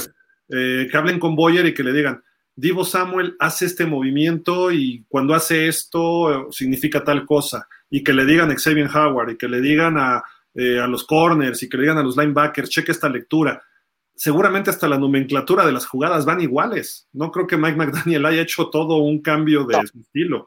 Entonces, tenemos esa ventaja, porque McDaniel además conoce a toda la ofensiva de los, de los Niners. Y, y ahí es donde vamos a ver qué tan inteligente es McDaniel y cómo contrarrestar su misma fortaleza que tenía en San Francisco, ahora traduciéndolo con Boyer a la defensa. Creo que eso puede ser un factor X que no están viendo los Niners, ¿no? sí, claro. Ya les voy a soltar una. ¿Vieron a Boyer el fin de semana? No. Exactamente. Ahí la dejamos de tarea. Ahí la dejamos de tarea para mañana. Para mañana se las dejamos. Ah, ok, ok. Yo, pero explícame por qué. Universo NFL en español. Herbert ya en USA lo están llamando todos los medios NBC, CBS y Fox como el nuevo Philip Rivers. Mucho talento y pocas Ws. Los Chargers dicen, esta historia ya la vi. Pues sí. Los Chargers han tenido grandes corebacks en su historia. Y, el corredores. No, no sé si el peorcito, pero uno malito es el que los llevó a un Super Bowl, ¿no? Stan Humphries. Drew Brees. Pero corredores también ha tenido grandes corredores. La Damian Tomlinson, uno de los mejores de la historia. Linebackers, Sean Merriman, no nos olvidemos de él. O sea, creo que sí han tenido grandes jugadores. No, pero, los Chargers, fíjate, estuvo Johnny Unitas lo último de su carrera. Dan Fouts. Luego pasó por ahí este John Freeze, que tuvo unos años ahí medio X. Llegó Stan Humphries y los lleva al Super Bowl. Luego llegó Drew Brees, Philip Rivers y ahora Justin Herbert. Por coreback no han parado. El problema es que les ha faltado el complemento siempre, ¿no? Y que es, el caso de ahorita, ¿no? Les falta esa, esa parte y lesionados y el cocheo y... Este año creo que las lesiones es lo que más les ha pegado. Y nos vamos a encontrar con un ex, ex Dolphin, ¿eh? Nick Banoy está jugando y bien con los Chargers, ¿eh? Sí, Kyle Banoy. ¿Kyle? ¿Qué dije? Nick. Es su hermano. Sí. un, patriota, un, un expatriota también. Y sí, no, no, lo está haciendo nada mal con los, con los Chargers. De hecho, en muchas jugadas él que es el que manda las jugadas. ¿eh? Carlos Luna, llegué tarde. Saludos, saludos, Carlos. ¿Ya nos vamos a dormir? Mauro, Alejandro Monroy se seña. Zach Wilson no está en el top 5 del Pro Bowl. No están en el top 3 de su equipo. No, hombre. es, burla, ¿o qué? Carlos Luna, mañana solo por mañana le voy a los Patriotas. Muy mal porque es el jueves, pero bueno, ya, ahorita ya es mañana, ¿eh? ya estamos a Ah, bueno, sí, es cierto, es correcto. Eso es cierto. Carlos Luna, ojalá pudieran poner el link para votar. Ya, ya se, ya se puso en la pantalla y también ahí en algún comentario está. Refugio García, semana 12. El alto grado para defensores, Jerome Baker en tercer lugar con 90.9. Defensores, mayor cantidad combinada de tacleadas sin capturas y carreras. 2022, Christian Wilkins en primer lugar. Mis muchachos, mis muchachos. Christian Wilkins sí está haciendo su mejor año porque ya quiere un nuevo contrato, ¿eh? Él sí, él sí tiene esa, esa, esa misión. Ricardo Mora Lozano. Ah, sí, sin duda, sin duda. Y la, y la, y la capitanía también sin duda se la ha ganado. Ricardo Mora Lozano, por favor, pongan aquí el link para votar. Sí, ya, ya se puso. De hecho, aquí está justamente. Edgar Hinojosa, los últimos cinco juegos de Tua está 11 touchdowns, 0 intercepciones. Creo que pusieron la estadística, el juego va, el, juego va Bengals en lugar de Steelers. Ah, fue el comparativo de ellos, este, lo bajamos eso, pero déjame ver. Ahorita lo checamos. Javier Medina, Perdón, Fer.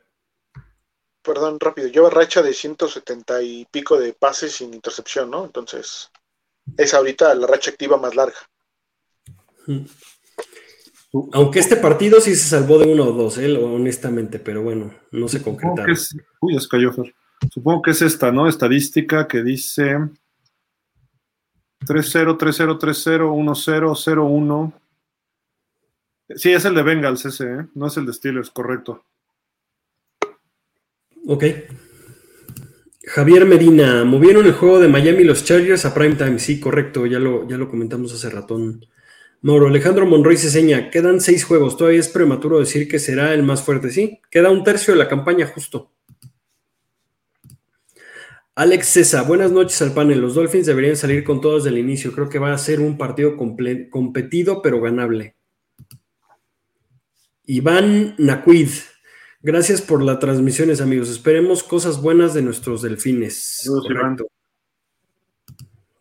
Miguel Darío Pérez, saludos a los tres otra vez, Gil. Yo creo que es importante la noticia de que no es tan grave la lesión de Terrón. Sí. Con vistas a, postemporada, totalmente. ¿eh?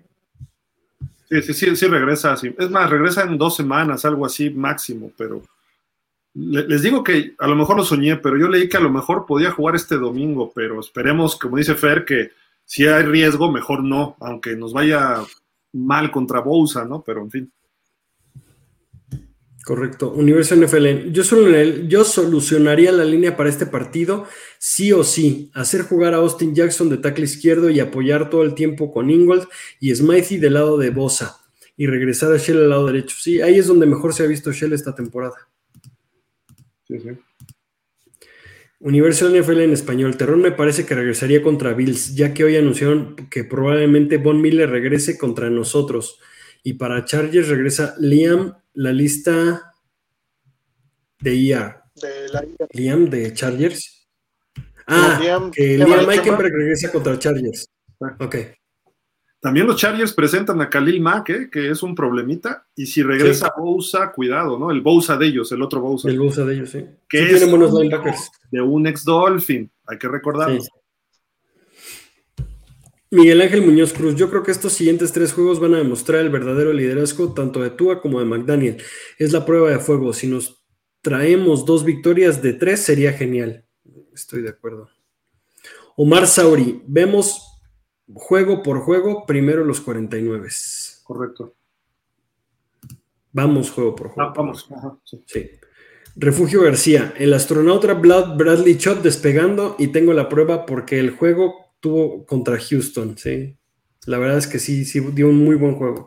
¿Por qué le dicen el astronauta? Él se pone así en su Twitter y cosas así, ¿no? Sí, sí.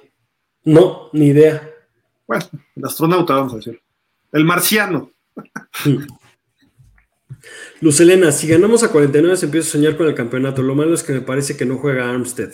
Correcto. Hoy me sentí feliz por el hit que le tiraron a su amado Flores, referente a lo del video motivacional que le pusieron a Tua. Ese, ese Flores, además pésimo entrenador, es un asco de persona y todavía me choca que se hizo la víctima.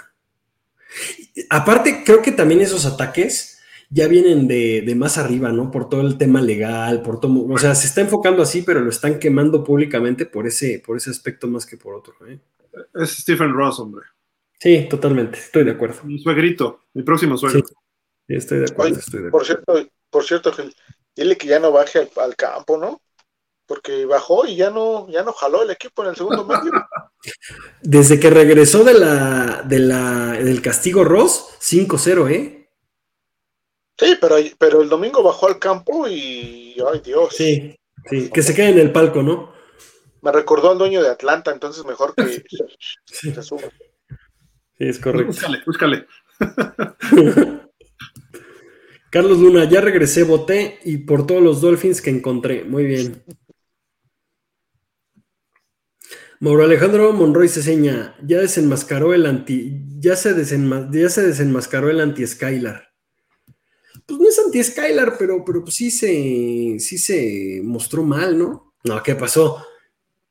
A ver, siendo honestos, siendo honestos, Skylar es una séptima ronda, o sea, es un coreback que no, no, que tuvo una, una larga carrera de, de, colegial, ¿no? Y nunca pudo, y nunca pudo salir adelante. O sea, Skyler es más grande que Tua. Sí. O sea, creo que no, no, no, no pintaba para ser un gran, un gran coreback. honestamente, que en, en pretemporada dio gran, un gran partido y dio después otros grandes partidos, estoy de acuerdo, pero es pretemporada. Es algo así como jugar contra los Texans. Pero no te preocupes, ya te desenmascaraste, ya eso, lo, eso tiene razón. Estoy de acuerdo, estoy de acuerdo. Lo tomo, lo tomo, pero de que sí creo que, que Teddy tampoco es la solución, tampoco es la solución. Creo que sí necesitamos otro coreback este, un poco. E-, ese comentario, mira, está interesante. Carson West tenía una sensación para, para, para tú, así, correcto. Porque también es un coreback menospreciado, pero que también se ha lesionado mucho y por eso no ha salido adelante. Pero cuando las Águilas llegan al Super Bowl contra los Patriotas, él fue el que los dejó casi casi invictos, ¿eh? O Sam Darnold, creo que un Sam Darnold bien coachado puede ser un muy buen coreback también. Estoy de acuerdo. Estoy de acuerdo. mm. Me quedo con Wentz. sí, cualquiera de los dos, la verdad, sí. o, el mismo Baker Mayfield, ¿eh? No, no, no. Prefiero también se queda sin, que, se, quede, que se queda sin chamba Baker Mayfield, ¿eh? No, ahí me quedo con Darnold, nada más por lo que trae Mayfield en la cabeza, ¿eh? O sea, eso también, eso también. Estoy de acuerdo. Ya que, ya que hablamos de Wentz, que si nos dan al que tiene apellido de cerveza, pues yo no me enojo, ¿verdad? Sí, también. Ah, pero este cuate ve lo que está haciendo ahorita. Eh, sí, va muy bien. Sí, muy bien. Vamos. Buenas noches, bros. Un saludo nuevamente desde Colombia, a la espera del mejor partido de la semana. Sí, sin duda. saludos, Diego. Luz Elena, qué deprimente pensar que nuestro coreback 2 es el osito inútil, pero es cierto que mi señor no da el ancho, espero lo desarrollen más. Sí, le falta, creo que esa es la palabra, le falta mucho desarrollo a, a Skylar. Pero también la clave, lo que decías, la edad, o sea... Ya no hay mucho, sí, ya no hay mucho parámetro. Voy, a decir algo y a lo mejor se va a echar en contra. No lo veo tan mal de backup a Teddy, ¿eh? Lo que pasa es que cuando entró contra los Jets, luego, luego lo sacan por una jugada que no estaba lesionado. Contra Cincinnati, no, o sea, falló al final.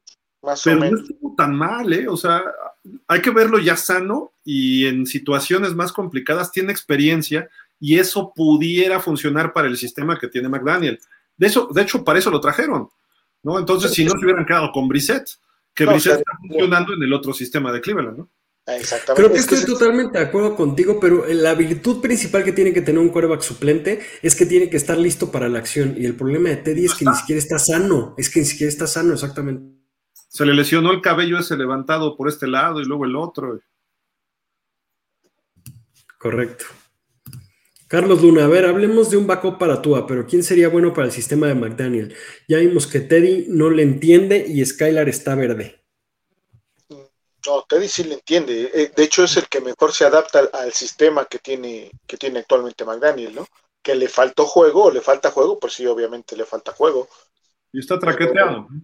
Ajá, digo, también eso, ¿no? Pero creo que él sí se adapta al, al sistema Skylar. Mm, no sé, habría que verlo más, pero con lo que vi yo, me queda claro, para mí, para mí, Fernando, me queda claro que no es y ojalá y, ojalá y lo veamos más, pero dudo que lo que queda de campaña con, la dificultad de los partidos tenga más minutos. ¿eh? Este era su chance, honestamente creo que este era su chance y, perdió. A, futuro me gusta Darnold, ¿eh? y si lo sigue coachando Bebel, podría ser un buen backup de Tua. Y el cabo lo manejaba más o menos un sistema parecido en USC, y tiene brazo y puede correr y, no se lesiona. Su problema es que ha tenido coaches que lo han ido, o sea, como actúa con Flores que critican ahora, a Darnold le fue con Adam Gates en los Jets y luego con Matt Rule en, Carolina, por Dios, pobre chavo, ¿no? Y un pick tan alto y lo han ido desperdiciando. Y no porque él sea un fracaso como Josh Rosen, ¿no? Que digo, a mí también se me hacía bueno, pero no pudo. Y Sam Darnold, pues ha sido mala suerte. Sí, estoy de acuerdo. Eh, Mauro Alejandro Moisés seña, firmen a Noah. Mi muchacho. No, ahí dice a Noé. Es el del arca, no es Noah el sí. Suban a Noah de corner titular y dos pick six contra Garópolo. ojalá. Ojalá, porque el partido pasado era su cumpleaños y ni jugó. se fue a celebrar. Sí, se fue a celebrar. Francisco Javier Roldán Aguilar, la realidad es que McDaniel es el culpable de esta situación. No ha trabajado ni con el segundo ni con el tercero. No les da un sistema de juego para ellos y no deja de mostrar las cualidades de Thompson. Solo quiere jugar con Tua y recuerden que se lesiona con el aire y eso puede hacer que se pierda, que se, que se pierda la clasificación. Jugaremos contra defensas golpeadoras. Pero digo, eh, no tienes por qué darle chamba al segundo y tercer equipo, ¿no? Si, si no los necesitas. Ninguno lo hace. ¿Eh? Ningún equipo lo hace. no. Pregúntenle a Blaine Gabbert en Tampa cuando juega, ¿no? Entra y pone rodilla en tierra a veces. Y las repeticiones que les dan son las que les tocan y es en el sistema que está establecido para el primer equipo. O sea, te adaptas o te vas, así de simple, ¿no? Y a ver, y seamos honestos, con los números que viene trayendo tu A, ¿para qué necesitas darle más minutos a alguien más? O sea, sí, de acuerdo por las lesiones, pero si hasta el momento ya no se ha lesionado, vuelvo a repetirlo y va, y va a parecer muy redundante, pero esta temporada Tua no tenía una lesión como tal, fue un mal golpe que, que, lo conmocionó, pero eso es un accidente, no es lo mismo que una lesión, para, para mi entender, ¿eh? O sea, una lesión viene de, de, de su cadera, de su tobillo, de lo que había, venía padeciendo, pero creo que su cuerpo lo ha fortalecido más. Ahora la conmoción fue un golpe fortuito hecho en dos partidos, que no cualquiera se repone de eso. Dos partidos con conmociones, ¿eh? Y, Thompson, pues ya fue titular en un partido y casi se, echó casi dos partidos y los dos perdidos. Los dos estuvo peleando, mostró algo, ¿eh? O sea, no, no fue tampoco tan, tan malo en ese sentido. Para una séptima ronda y movió al equipo. Es más, a Minnesota creo que si no fomblea Waddle, Miami hubiera ganado. Y eso no fue error ni, ni de Waddle, fue un mérito de Hunter Smith que le pegó justo al balón. Entonces digo, creo, que tampoco Skylar es así tan malo. Eh, se vio mal contra Houston, donde no se debía ver mal, ahí tenía que haber lucido y tenía que haber generado puntos, porque Houston es un equipo División 2 de college ahorita. Entonces, digo, creo que ahí sí tenía que haber explotado, porque seguía Waddle, Hill después salió, pero tenías a Sheffield, a Crackcraft, a quienes sí explota Tua. ¿no? Y, este cuate no pudo. Entonces, hay partidos buenos y hay malos, ¿no? Pero, en fin, creo, creo que Skylar va a quedar siempre de tercer equipo, por lo menos de aquí al próximo año, y si llega algún veterano que desbanque a Teddy, Sam Darnold es mejor que Teddy, eh, Baker Mayfield o algunos otros y más jóvenes que creo que podría ser una buena opción para Miami, pensar en un coreback de quinta, sexta temporada y no precisamente irte con un veterano arriba de 30, Joe Flaco, eh, Case Keenum, estos, pues mm, puede ser conveniente de repente, pero no, yo, yo preferiría uno más chavo. Sí, totalmente de acuerdo. Si es eso, mejor nos traemos de regreso al Barbas. Exacto. o nos traemos de regreso a Tannehill de backup ahora. Pues no sería mala la idea también de backup. Tannehill no, no, no lo despreciaría. No, no, no, no, no le des ideas al Javi, porque ya con Skylar tenemos. Luego le traes a Tanegil, no, ya, espérame. Y le quitas el 17 a Waddle, además. Campaña doble va a ser ahí, no, no, no. Aquí se coló este comentario y no lo puede quitar, pero bueno. de la sí. ¿Quién sabe qué? Lucelena, tengo una duda. Antón, si no se hubiera lesionado, ¿cuál sería el récord de los delfines? Es correcto, seguiríamos invictos. Universo en español. Este, Javi, perdón. no, este, ya no. Ya no, ya, e, esa sí fue cero promoción, ¿eh? Cero, cero, cero campaña publicitaria. Universo NFL. El próximo año de Miami tiene que valorar una segunda, una, tiene, tiene de valor una segunda y dos terceras. Verán que en la segunda un linebacker o un corner y en la tercera el que no se tomó y running back no tenemos firmados. Christian Wilkins será etiquetado y Gesicki saldrá. Coincido que Wilkins será etiquetado. Coincido que Wilkins será etiquetado. O sea, por lo menos avisa, ¿no? De que vas a poner eso de Gesicki, así. Y sí va a ser una pérdida sensible, pero sí veo que se va él y Byron, ¿eh? Gesicki se va. Y si firma con los Jets, yo me voy con él, lo prometo. Así, así. Prefiero irme a los Jets que soportar a McDaniel rechazando a Gesicki. Uh, qué fuertes declaraciones. sí, es correcto. Oye, y va ocurriendo, ¿no?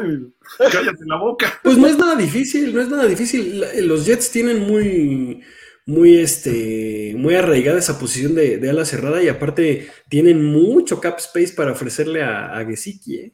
Por ahí escuché que el año que entra Garópolo a los Jets, ¿eh? Deja pues, tú de que conoce la división. Jets y Garópolo a los Jets. Pero deja tú eso, Anton. Eh, la cosa va a ser ver a Gil haciendo el show de los Jets. Ese va a ser el gran detalle. No, no, no dije nada. Borremos eso del programa ya. Si no vaya a ser. Cuando Jason Taylor se fue a los Jets, por poco voy a buscarlo, ¿eh? Y así de. Todos lo sentimos como un golpe, ¿eh? Todos lo sentimos como un golpe, todos. Que tú hace case con Giselle y garantice su futuro y así no cobrará tanto, sí, también. Ah, pero tú está casado feliz, ya tiene su bebé. Tú se está casando y Brady se está divorciando. Entonces ya cambió todo el panorama. Ya, Su bebé trae, como dicen, este. Torta bajo el brazo. Algo así dicen, ¿no? Sí, torta bajo el torta Bajo el brazo. Rodolfo Martínez Juárez, buenas noches amigos Dolphins. Aquí escuchando el mejor programa análisis de los Dolphins. Muchas gracias. ¿Cuál es? Ah. para escucharlo. para ver qué se nos pega. Este, Universo NFL en español. Recuerden que todos los equipos van a sufrir un incremento importante el próximo año por el contrato de TV. Se habla de 13 millones más para cada equipo de solo aumento en el salary cap. Con eso pagas un agente. Pues sí. Y pudiera ser que. Pero. Sí, pero no sé si Gesicki incluso ya se quiera quedar visto que no le han dado juego, ¿eh? Yo ya empiezo a pensar más bien eso a que lo quieran recontratar. A lo mejor él ya no va a querer. Incluso en el, en el, en el, cuando le pusieron el micrófono a Tyreek, a todos los saluda así, ah, ah, ah, y, a, y, a, Mike que le dice, a ti te saludo bien como una gente blanca que eres, y así nada más le da la mano, como que se ve, se ve muy gracioso eso. blanco. Sí, y el, y el que dice, sí, sí, sí, así todo serio, o sea, como que también no hay, no hay la misma... Eh, chispa que tiene, que tiene con los demás, sí, sí se ve. Un poco rezagado. Refugio García, próxima temporada, números 31, Tyreek, 32 Bradley Chop, 20 Terrón, 22 Bradley Chop, 20 Terrón, 18.8 Byron, 19 Manuel Ogba. También Manuel Ogba a lo mejor se iba, ¿eh? Sí. No van a aprovechar. Adiós Byron, ¿eh? Adiós Byron, ya, ya. Sí, no, lo que, es, lo que es Byron y, y Ogba también se va a lo mejor, porque también con Bradley Chop, ¿para qué quieres también a Ogba? Hay que ver cuánto dinero muerto hay ahí con Byron. Sí. Pues es menos que el muerto de corner que tenemos en Byron, o sea. Eso sí. Eh, juegue, digo, creo que Byron es muy bueno en cobertura, a lo mejor no intercepta mucho, pero si no juega, te, causa problemas. Claro. Sí, nos, está cobrando por tres partidos de esta temporada, ¿no? ¿Cuántos fueron? No, ninguno, ¿no? No, Byron no ha jugado. Sí, no, no ha jugado. Ni pretemporada jugó. Ah, no, cuatro, ¿no? Sí. Ojalá para postemporada se le meta alguna cosquillita en la mente y diga, pues mínimo voy a jugar, jugar la, postemporada, ¿no? Sí. Pero bueno. Ojalá ya regrese, pues, como sea. Aunque esté en la banca y que vaya jugando este, poquito, ¿no? Ya es político ese asunto. Sí, sí, sí. no está dormido, Javi. No, no está dormido. Hola, eh, tú Atago Bailoa, élite jamás y que nos lleve a la final de conferencia imposible. Eso pasará si la defensa y los equipos especiales juegan excepcionalmente. A Tua le da frío en los momentos clave. O sea, sí, pero tampoco es así tan radical, ¿no? O sea, hay partes que estoy de acuerdo y hay otras partes que no estoy tan de acuerdo. Porque tampoco es que llegue solo Matthew Stafford el año pasado al Super Bowl, ¿no? Tampoco es que Tom Brady llegó solo al Super Bowl o Mahomes cuando llegaba a los Super Bowls, pues no estaba solo. Tenía Tyreek Hill y ahora lo tiene Tua. Tenía Kelsey, acá está Waddle. O sea, ese equipo, es, que no, no, no es, eh, el liderazgo lo tiene que mostrar Tua sí y creo que Tua vamos a ver cómo responde ahorita ante la mayor exigencia. Entonces, ¿puede ser élite? Sí, sí puede ser élite y se va a ver de aquí hasta los playoffs. Yo sí creo que van a estar en playoff. No sé hasta qué nivel y en, y en qué calidad lleguemos. Podemos llegar de número uno, ¿eh? O sea, en una de esas nos podemos meter. El año pasado, Tennessee, ¿quién decía que iba a ser el número uno? Sin Derrick Henry. Y se metieron de uno. De repente, Kansas, ¿qué tal si lesionan a Mahomes? Se acabó Kansas, ¿eh? Se viene abajo radicalmente no que lo lesionen, o sea, eh, Mahomes ha tenido una baja de juego, a lo mejor no se ha percibido tanto porque el equipo ha seguido ganando, pero Mahomes ha venido a la baja en el cuarto cuarto, ha dejado de... Empieza medio flojo, ¿no? Pero fíjate que la estadística en el cuarto cuarto no ha logrado eh, touchdown en los últimos tres partidos, me parece. Entonces... Yo, yo, lo que he visto de Mahomes en tres partidillos por ahí, van abajo los Chiefs y él empieza a hacer su magia y saca el partido al final con Kelsey. También.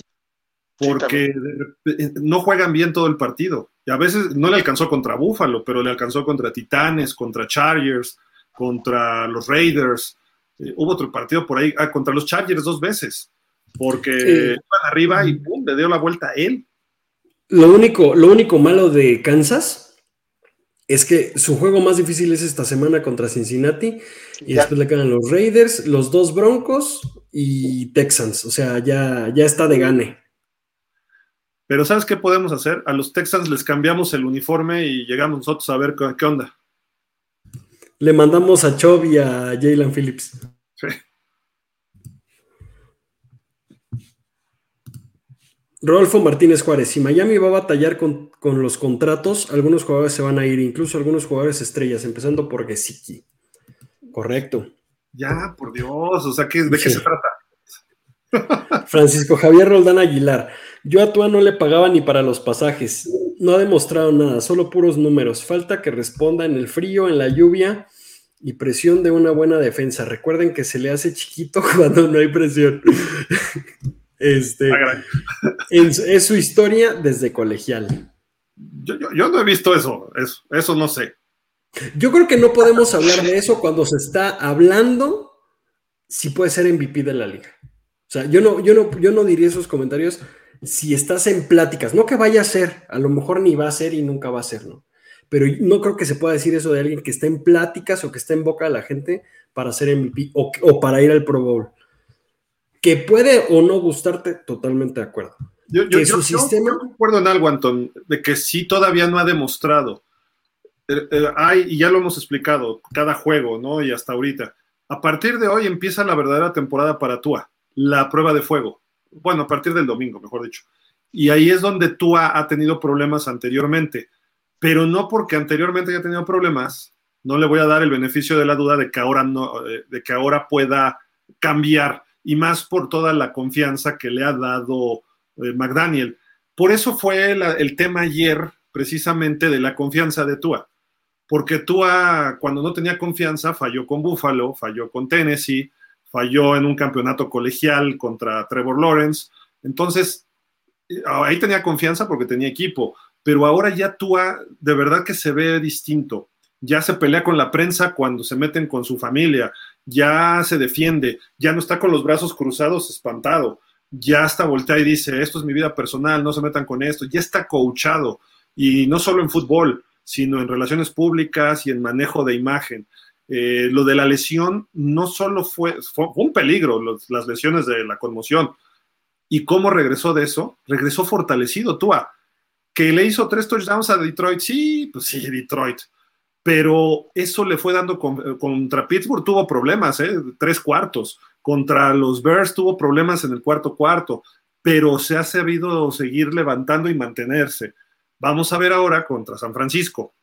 A lo mejor le va mal con San Francisco, ¿eh? o sea, en números, y sus números van a bajar esta semana, pero a lo mejor saca el triunfo, porque Tua tiene eso, como ahora sí que haya sido como haya sido, sigue sumando victorias o sea, era, lo que te iba a comentar, o sea, no, no ha mostrado nada. 13 victorias cuando ha sido titular y ha terminado los partidos. ¿Eso es no demostrar nada? Creo que no. Más fácil, de 16 partidos, solo ha perdido uno jugando todo el partido, desde la temporada pasada. Sí, que fue contra Tennessee. Sí, sí ha mostrado, o sea, no podemos cerrarnos a decir, ay, no, no sirve, ¿no? O sea, algo Históricamente estoy de acuerdo con lo que dice Francisco Javier Roldán, pero no significa que no lo pueda cambiar. El factor.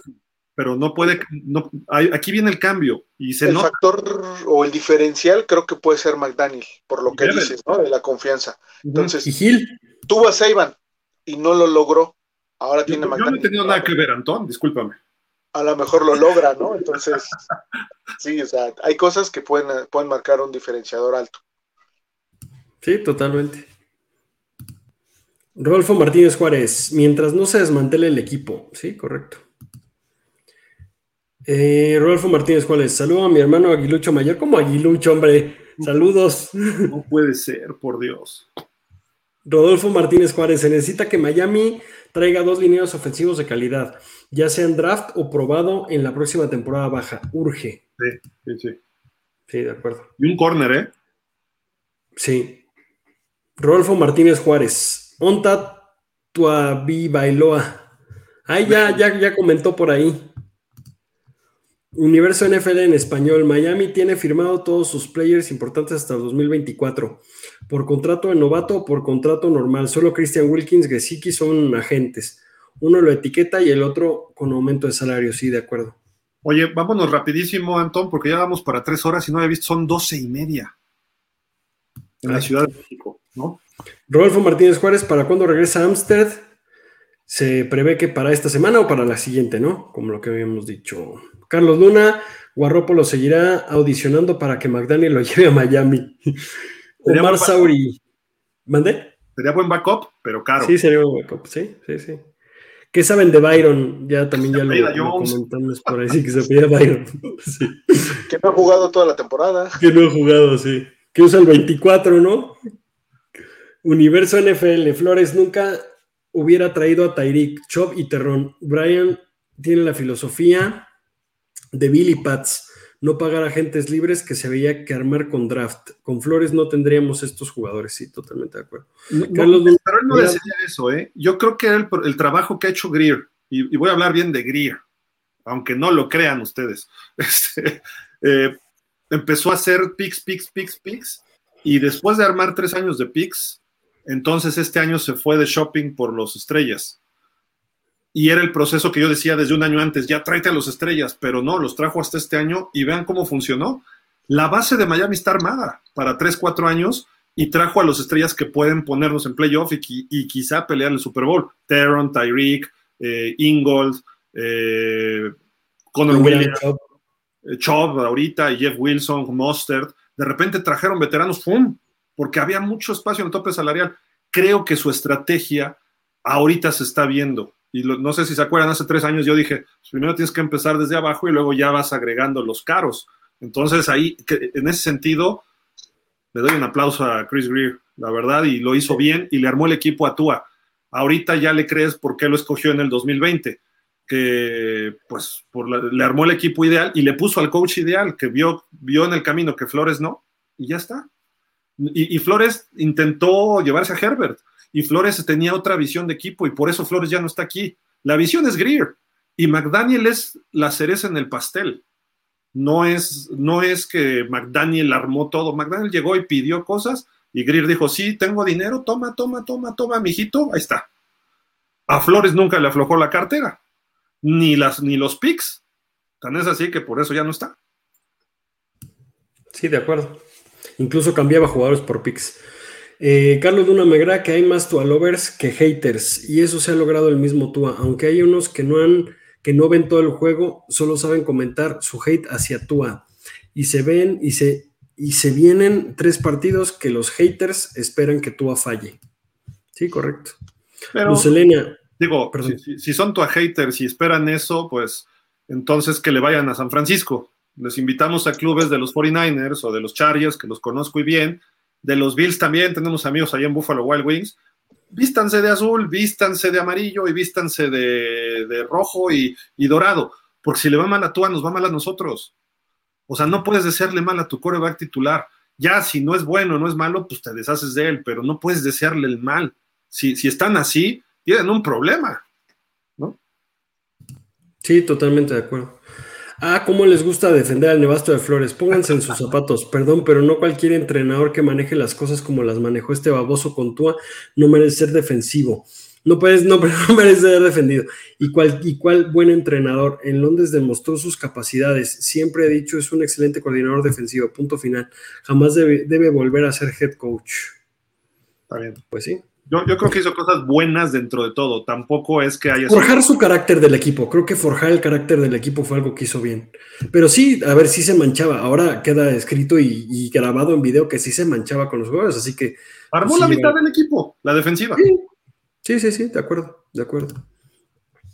Rodolfo Martínez Juárez, ¿creen que Flores sea el próximo coach de Pittsburgh o sea inmovible Tomlin?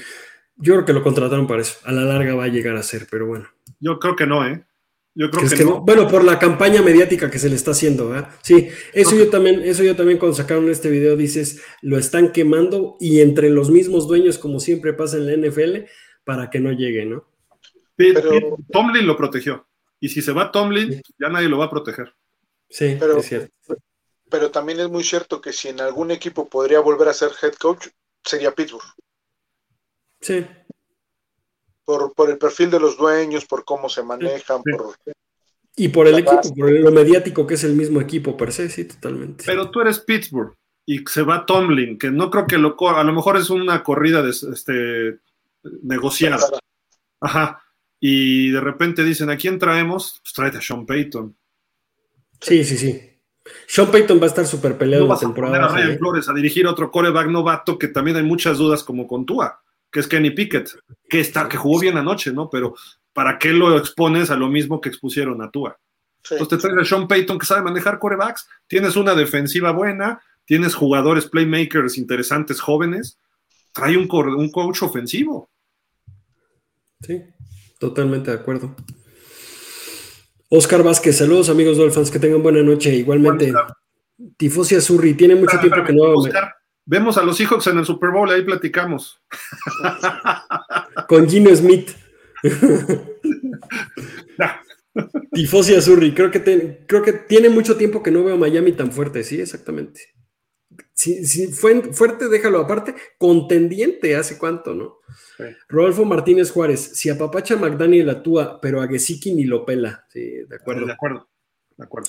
Miguel Darío Pérez, yo creo que McDaniel es un tipo inteligente, yo creo que hasta pedagogo, y se ve que es, y se ve que es, yo creo que sabe la manera de exigir, actúa cada persona tiene su punto, algunos neces- necesitan gritos y otros con presión como Tua se achican. Sí, hay quien no trabaja con presión.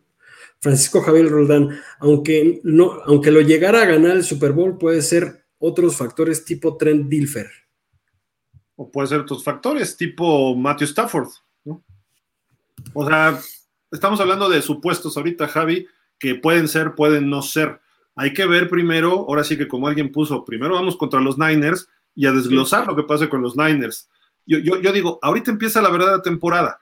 Vamos a ver cómo se va moviendo. No todo va a ser bueno ni todo va a ser malo. Vamos a ver cómo se va desarrollando esto y esperemos que saquen más victorias de las. Si sacan cuatro victorias de los últimos seis juegos o cinco, si sacan las seis, bueno, vamos a pegar de brincos y vamos encaminados a un Super Bowl. Ahí sí no habría vuelta de hoja. Y si se gana el Super Bowl, primero hay que ganar a los playoffs, luego hay que ganarle a Dallas, San Francisco, Minnesota, Filadelfia, quién sabe quién diablos, ¿no? Llegue al Super Bowl. Entonces, ojo, no podemos prejuzgar algo que no sabemos si va a ocurrir. Ben Roethlisberger ganó un Super Bowl con cero pases de touchdown, una intercepción y una bloqueada en su segundo año. Eh, Tom Brady ganó un Super Bowl con un pase de touchdown nada más y un, pick six que hizo Ty Law y él lo único que hizo fue acercar un gol de campo y después hicieron su carrera ya más consistente. Entonces, a veces el primer Super Bowl no es el mejor de un coreback. Uh, o sea, y, terminan ganando porque el equipo los arropó. Ya después Tom Brady se convirtió en lo que es, o Ben Roethlisberger. Y, y ven los números, ahí están. Y entonces dices, pues puede ganar tú a un, Super Bowl con dos intercepciones, pero ganó Miami. Oye, te la compro. No ganamos desde hace 49 años un Super Bowl y no llegamos desde el 84 a un Super Bowl. Entonces, si Tua me lleva al Super Bowl, haya sido como haya sido, se lo agradezco. Y a McDaniel, y a Monster, y a todos los demás, ¿no? Digo, ese es mi punto de vista como fan, es mi punto de vista como ya quiero ver a los Dolphins pelear un Super Bowl. Desde el 92 no estamos en una final de conferencia. Entonces, si yo ahorita le tiro tirria con todo a Tua, Y si Tua le, le, va mal, y como alguien dijo, y están esperando para festejar, pues no somos Dolphins entonces, porque Tua juega para los Dolphins. Es como la selección mexicana ahorita. Digo, ay, que le vaya mal para que el Tata se vaya. El Tata se va acabando el Mundial.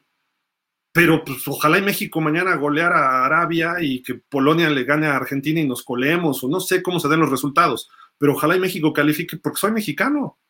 Digo, y, a lo mejor no me encanta el fútbol mexicano, pero dices, ok, que pase México. Nos sentimos un poquito mejor, nos alivia la pesadez que tenemos de, del ambiente político, del ambiente económico, eh, social, de salud que se vive en el mundo desde la pandemia. Entonces, todo eso, pues tratemos de, de, buscar un aspecto de que ojalá le vaya bien a Tua.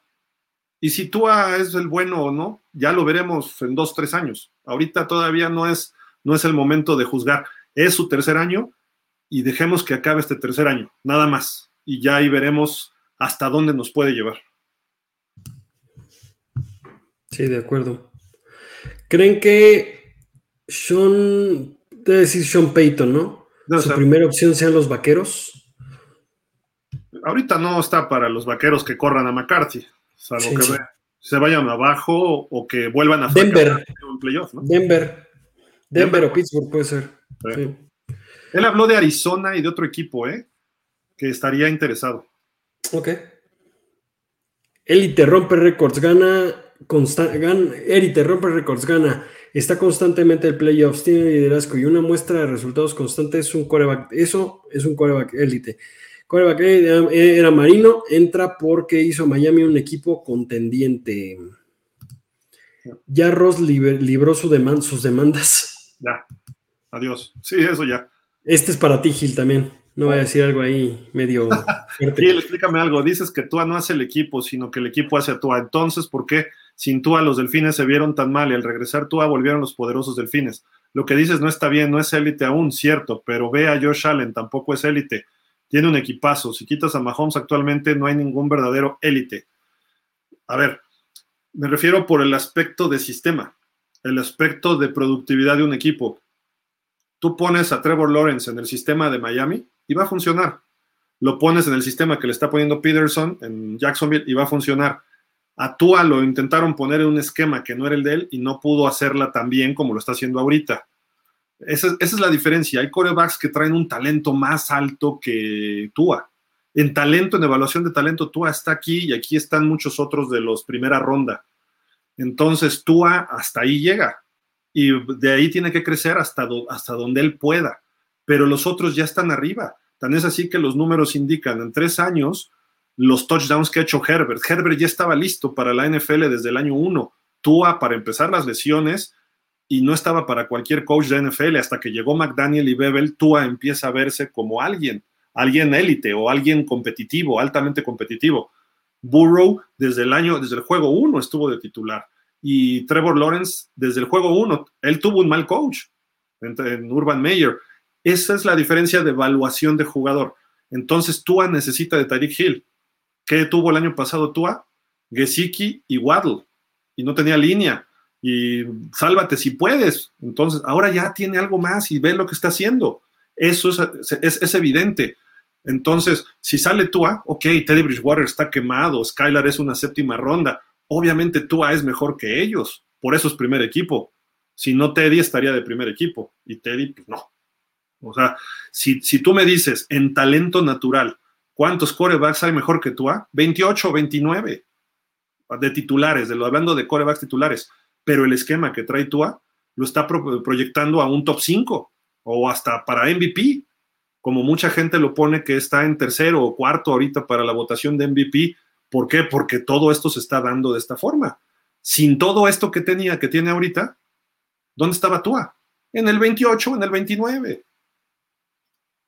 A pesar de su porcentaje de completos en su tiquitaca, 6.9 de yardas por intento, 16 touchdowns, 10 intercepciones, ahorita lleva 3 y el año pasado tiró 10 en toda la temporada. Nada más vean la diferencia. O lo que hace un coach, un toque mágico y ciertos playmakers. Eh, por eso es lo que digo. no llegar creo, que, creo que también has puesto el ejemplo mucho, ¿no? Cuando llegó este, después de Shula, que llegó Jimmy Johnson, que él llegó a imponer su estilo en lugar de ver qué jugadores necesitaba para imponer un estilo, ya ni siquiera el suyo, sino ponerle, él lo que quiere es ganar, no forzar al jugador a hacer algo que no es bueno. O sea, tienes que saber tus falencias, ¿no? Correcto. Miguel Darío Pérez, eh, ahora, ¿cómo ven el duelo McDaniel-Shanahan? También estará muy interesante, sean honestos, señores, ¿sí, no? Tienes toda la razón, va a ser muy interesante. Discípulo contra, contra maestro. E, e, es el reto más grande de Miami, ¿eh? Para McDaniel, y se, está trabajando para esto. Y también Shanahan, no crean que no, ¿eh? O sea, Shanahan tampoco quiere que llegue McDaniel y le dé un tope, ¿no? Mmm... Hola amigos Dolphins, qué grandiosa temporada, Antón. Y con todas seguiríamos invictos. Saludos. Muchas gracias, que ya no tengo ni que decirlo, ya me apoyan en eso. Carlos Luna. Y si ponen al Chita a marcar a Divo Samuel, sí, correcto. Imagínate. Pues sí, brinca para hacer corner, ¿no? Jorge Humberto, una disculpa, la resiliencia de Tua. No puede ser, no puede ser. Ay, yo no lo puse, yo no fui. Fue la producción oculta de, este programa. No puede ser, no puede ser ya. Eh, una disculpa, la resiliencia de Tua es más de Tua que, quede de, Tua que de Garópolo y que de más no es la misma precisión y el carácter de Garópolo es un chillón. Sí, y tú a veces y tú a veces enfrenta más las jugadas. Pues McCaffrey superestrella, les diré, ¿eh? Jeff Wilson tiene más yardas este año que él y Touchdown Monsters casi las mismas yardas corriendo que Christian McCaffrey. Pero estaba en Carolina hasta hace cuatro semanas, o sea. Ah, y, si es, si hay más, hay más talento en McCaffrey, eso hay que Es el mejor corredor de la liga las últimas temporadas, hasta que ahorita Chop se está dueñando de ese, de ese puesto junto con McCaffrey. Y el futuro corredor de los delfines, Josh Jacobs. Oye, y en San Francisco reparten el balón, tienen cinco playmakers de titulares, o sea, no, no siempre van con él. En Carolina todo era con él. Sí, de acuerdo. Jorge Humberto, perdón, no iba a escribir, pero la comparación con Rogers, Yoshito o Lamar las aguanto, pero con Garópolo, la manga, la manga defiende lo Antovalovio. Porfa, sí, ya, ya, ya, ya. ¿Qué más puedo decir? Pero, sí, ya. ¿quién lo comparó con, con Garópolo? Yo no. Eh, no, no, fue un comentario. No, fue un comentario que pusieron que, ah, era buen enfrentamiento. No, coincidimos que obviamente es mejor tú que Garópolo. Sí, totalmente. De hecho, lo mencionaste ya, Gil. Sí. Rolfo Martínez Juárez. Ah, ese Gil es un pichín. Va a tener su club de fans. ¿Por qué? Ah, por lo que puso los de Elena. No, porque te vas a los Jets, ¿no? Por eso. Ah, sí, también. Hace rato escuché un comentario de alguien, creo Fer, que gracias a Chop los, los, demás de la defensiva se motivaron y empezaron a hacer capturas. Mi humilde opinión es que más bien gracias a Chop pueden hacerlo, porque a veces veo que cargan con dos a Chop y se liberan de espacios por los demás, sea como sea, tanto él como Wilson fue una gran, un gran acierto de Greer. Greer la verdad ha estado haciendo cosas bien, ha estado haciendo bien las cosas. Sí, correcto. ¿Qué opinas? Yo, nada, más, decía que el, que llegara Chop potenció obviamente el, al grupo, ¿no? O sea, llegó un... O sea, tienes lobos alfa, llega otro lobo alfa, pues obviamente todos empiezan a, a buscar más, ¿no? Sobresalir. ¿no? Sí, correcto. entre ellos. No, y, además, aunque a veces los coaches tienen limitantes y aprendes más de un compañero de equipo viendo las repeticiones en el entrenamiento, y Bradley Shaw trae técnicas muy buenas que le van a ayudar, sobre todo a Jalen Phillips. Quizá a Melvin Ingram no, porque ya es un viejo mañoso, pero a Jalen Phillips, mira, viéndolo entrenar juntos todos los días y de repente, oye, hazle así. Es que mira, yo tengo este problema, ah, corrígelo en, en cortito, y son profesionales, entonces ya se, ya han pasado por mucho, y obviamente Bradley Shaw, cuatro o cinco años lleva en la NFL, una cosa así, ayuda a este tipo de jugadores jóvenes. ¿no? Y lo que dijo Chop, ¿no? Sobre Phillips, dice, es un, monstruo, dice, es un gran, un gran rush, entonces esperemos más que Phillips crezca. De acuerdo. Hola, Nostragil, Antonio y Fer. Buena noche acá escuchándolos. Y ya lo dijo el buen Nostragil, ganamos los tres.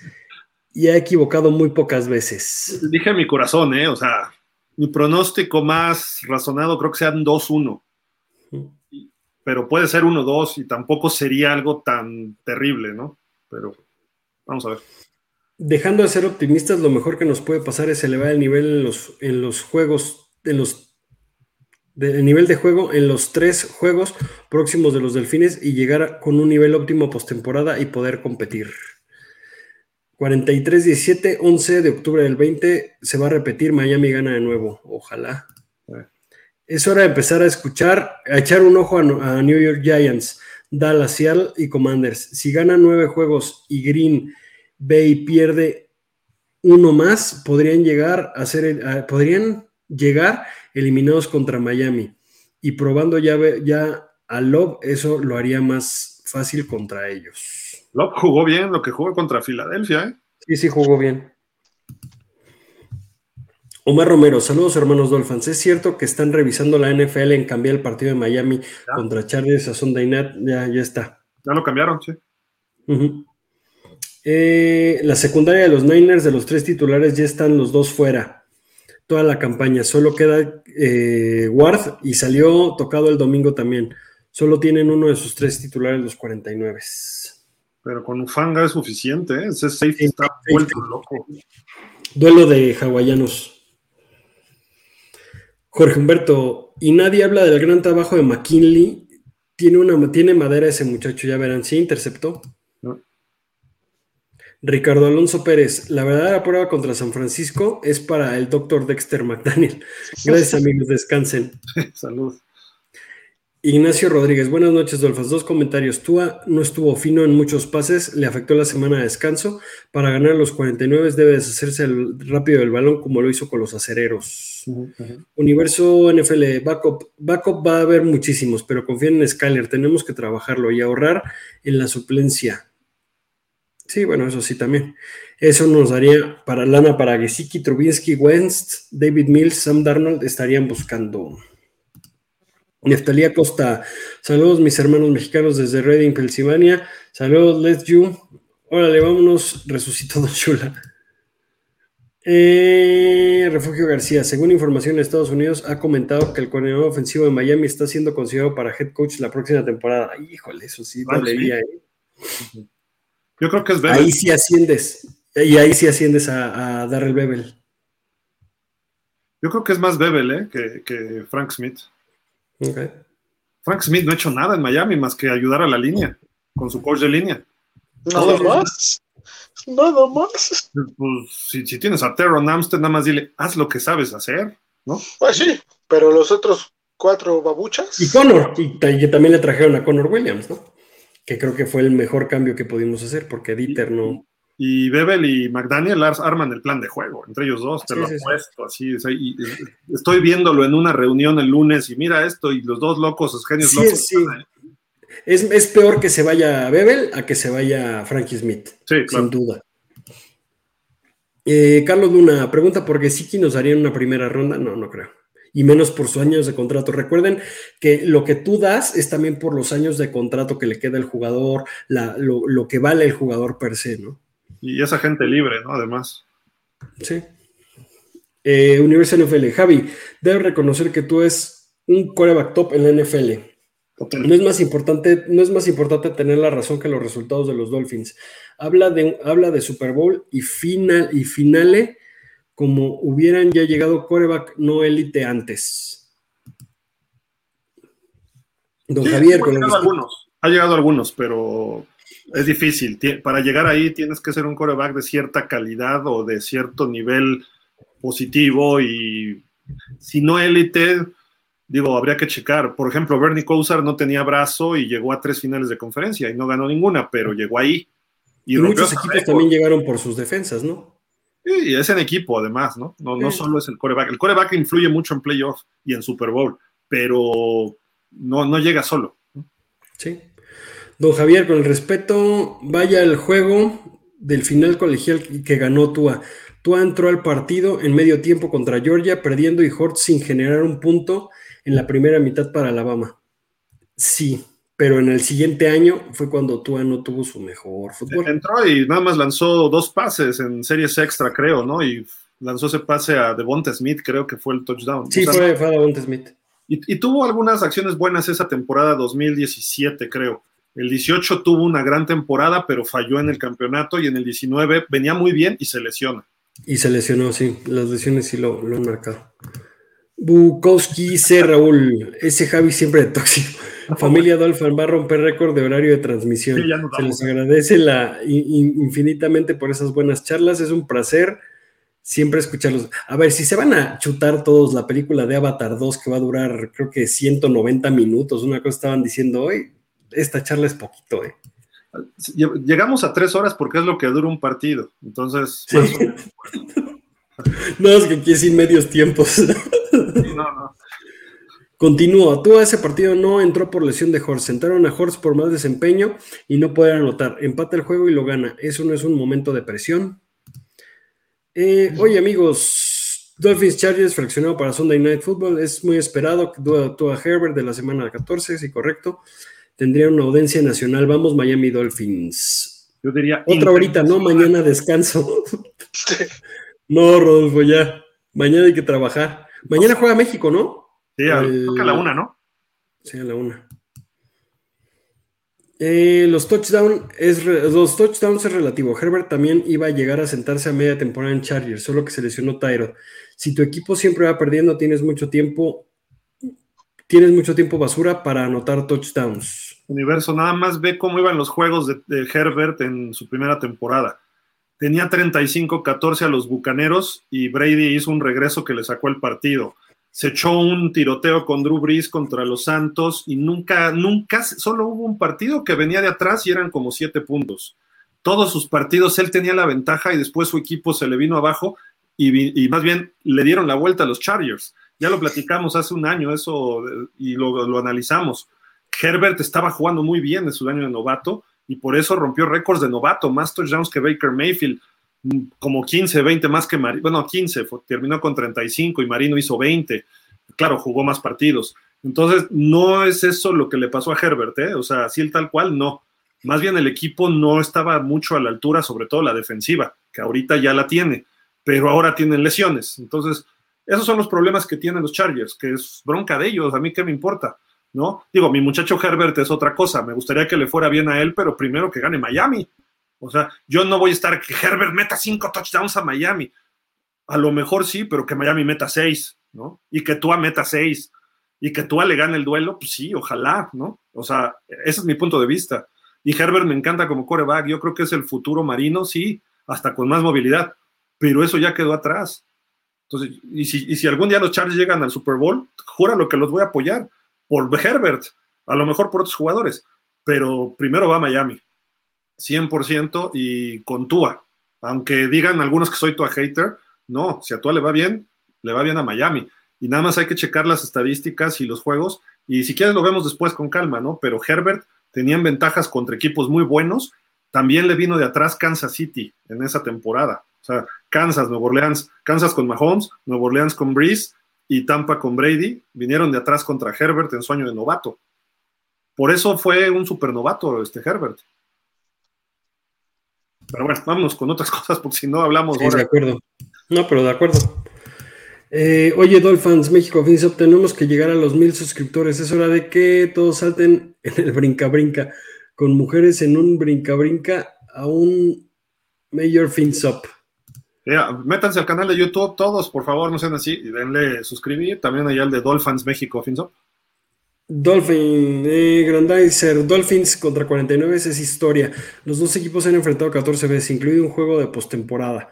Con los Dolphins ganando 8 juegos y los 49 6 juegos. Dolphins le dan 8-6 y 0 empates. Carlos Luna, gracias, Carlos Luna, gracias a ustedes por gracias a ustedes, Dolphins. No me dormí, soy un guardia de vigilancia y, sirvió verlos a esta hora, pero ya váyanse a descansar. Sí, ya nos vamos. A tu salud. Refugio García, buenas noches, Dolphins, a descansar FinSop. Eh, AFC este récord, Miami 8-3, Buffalo 8-3, 7-4 y 6-5 los, los Patriotas. Alberto Marino, ¿eres hermano de Dan Marino, Alberto? Hola amigos, Herbert no tiene, no tiene equipo en este momento y tú a mi parecer viene con mejor equipo y muy motivados. Si se le gana a San Francisco, no veo quién los pare. Correcto.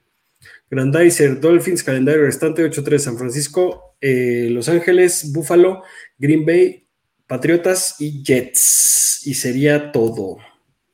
Acabamos. Una de la mañana en punto, 3.20, como si hubiera habido tiempo extra en el partido. Fer, correcto. algo para despedirnos ya, ya este miércoles.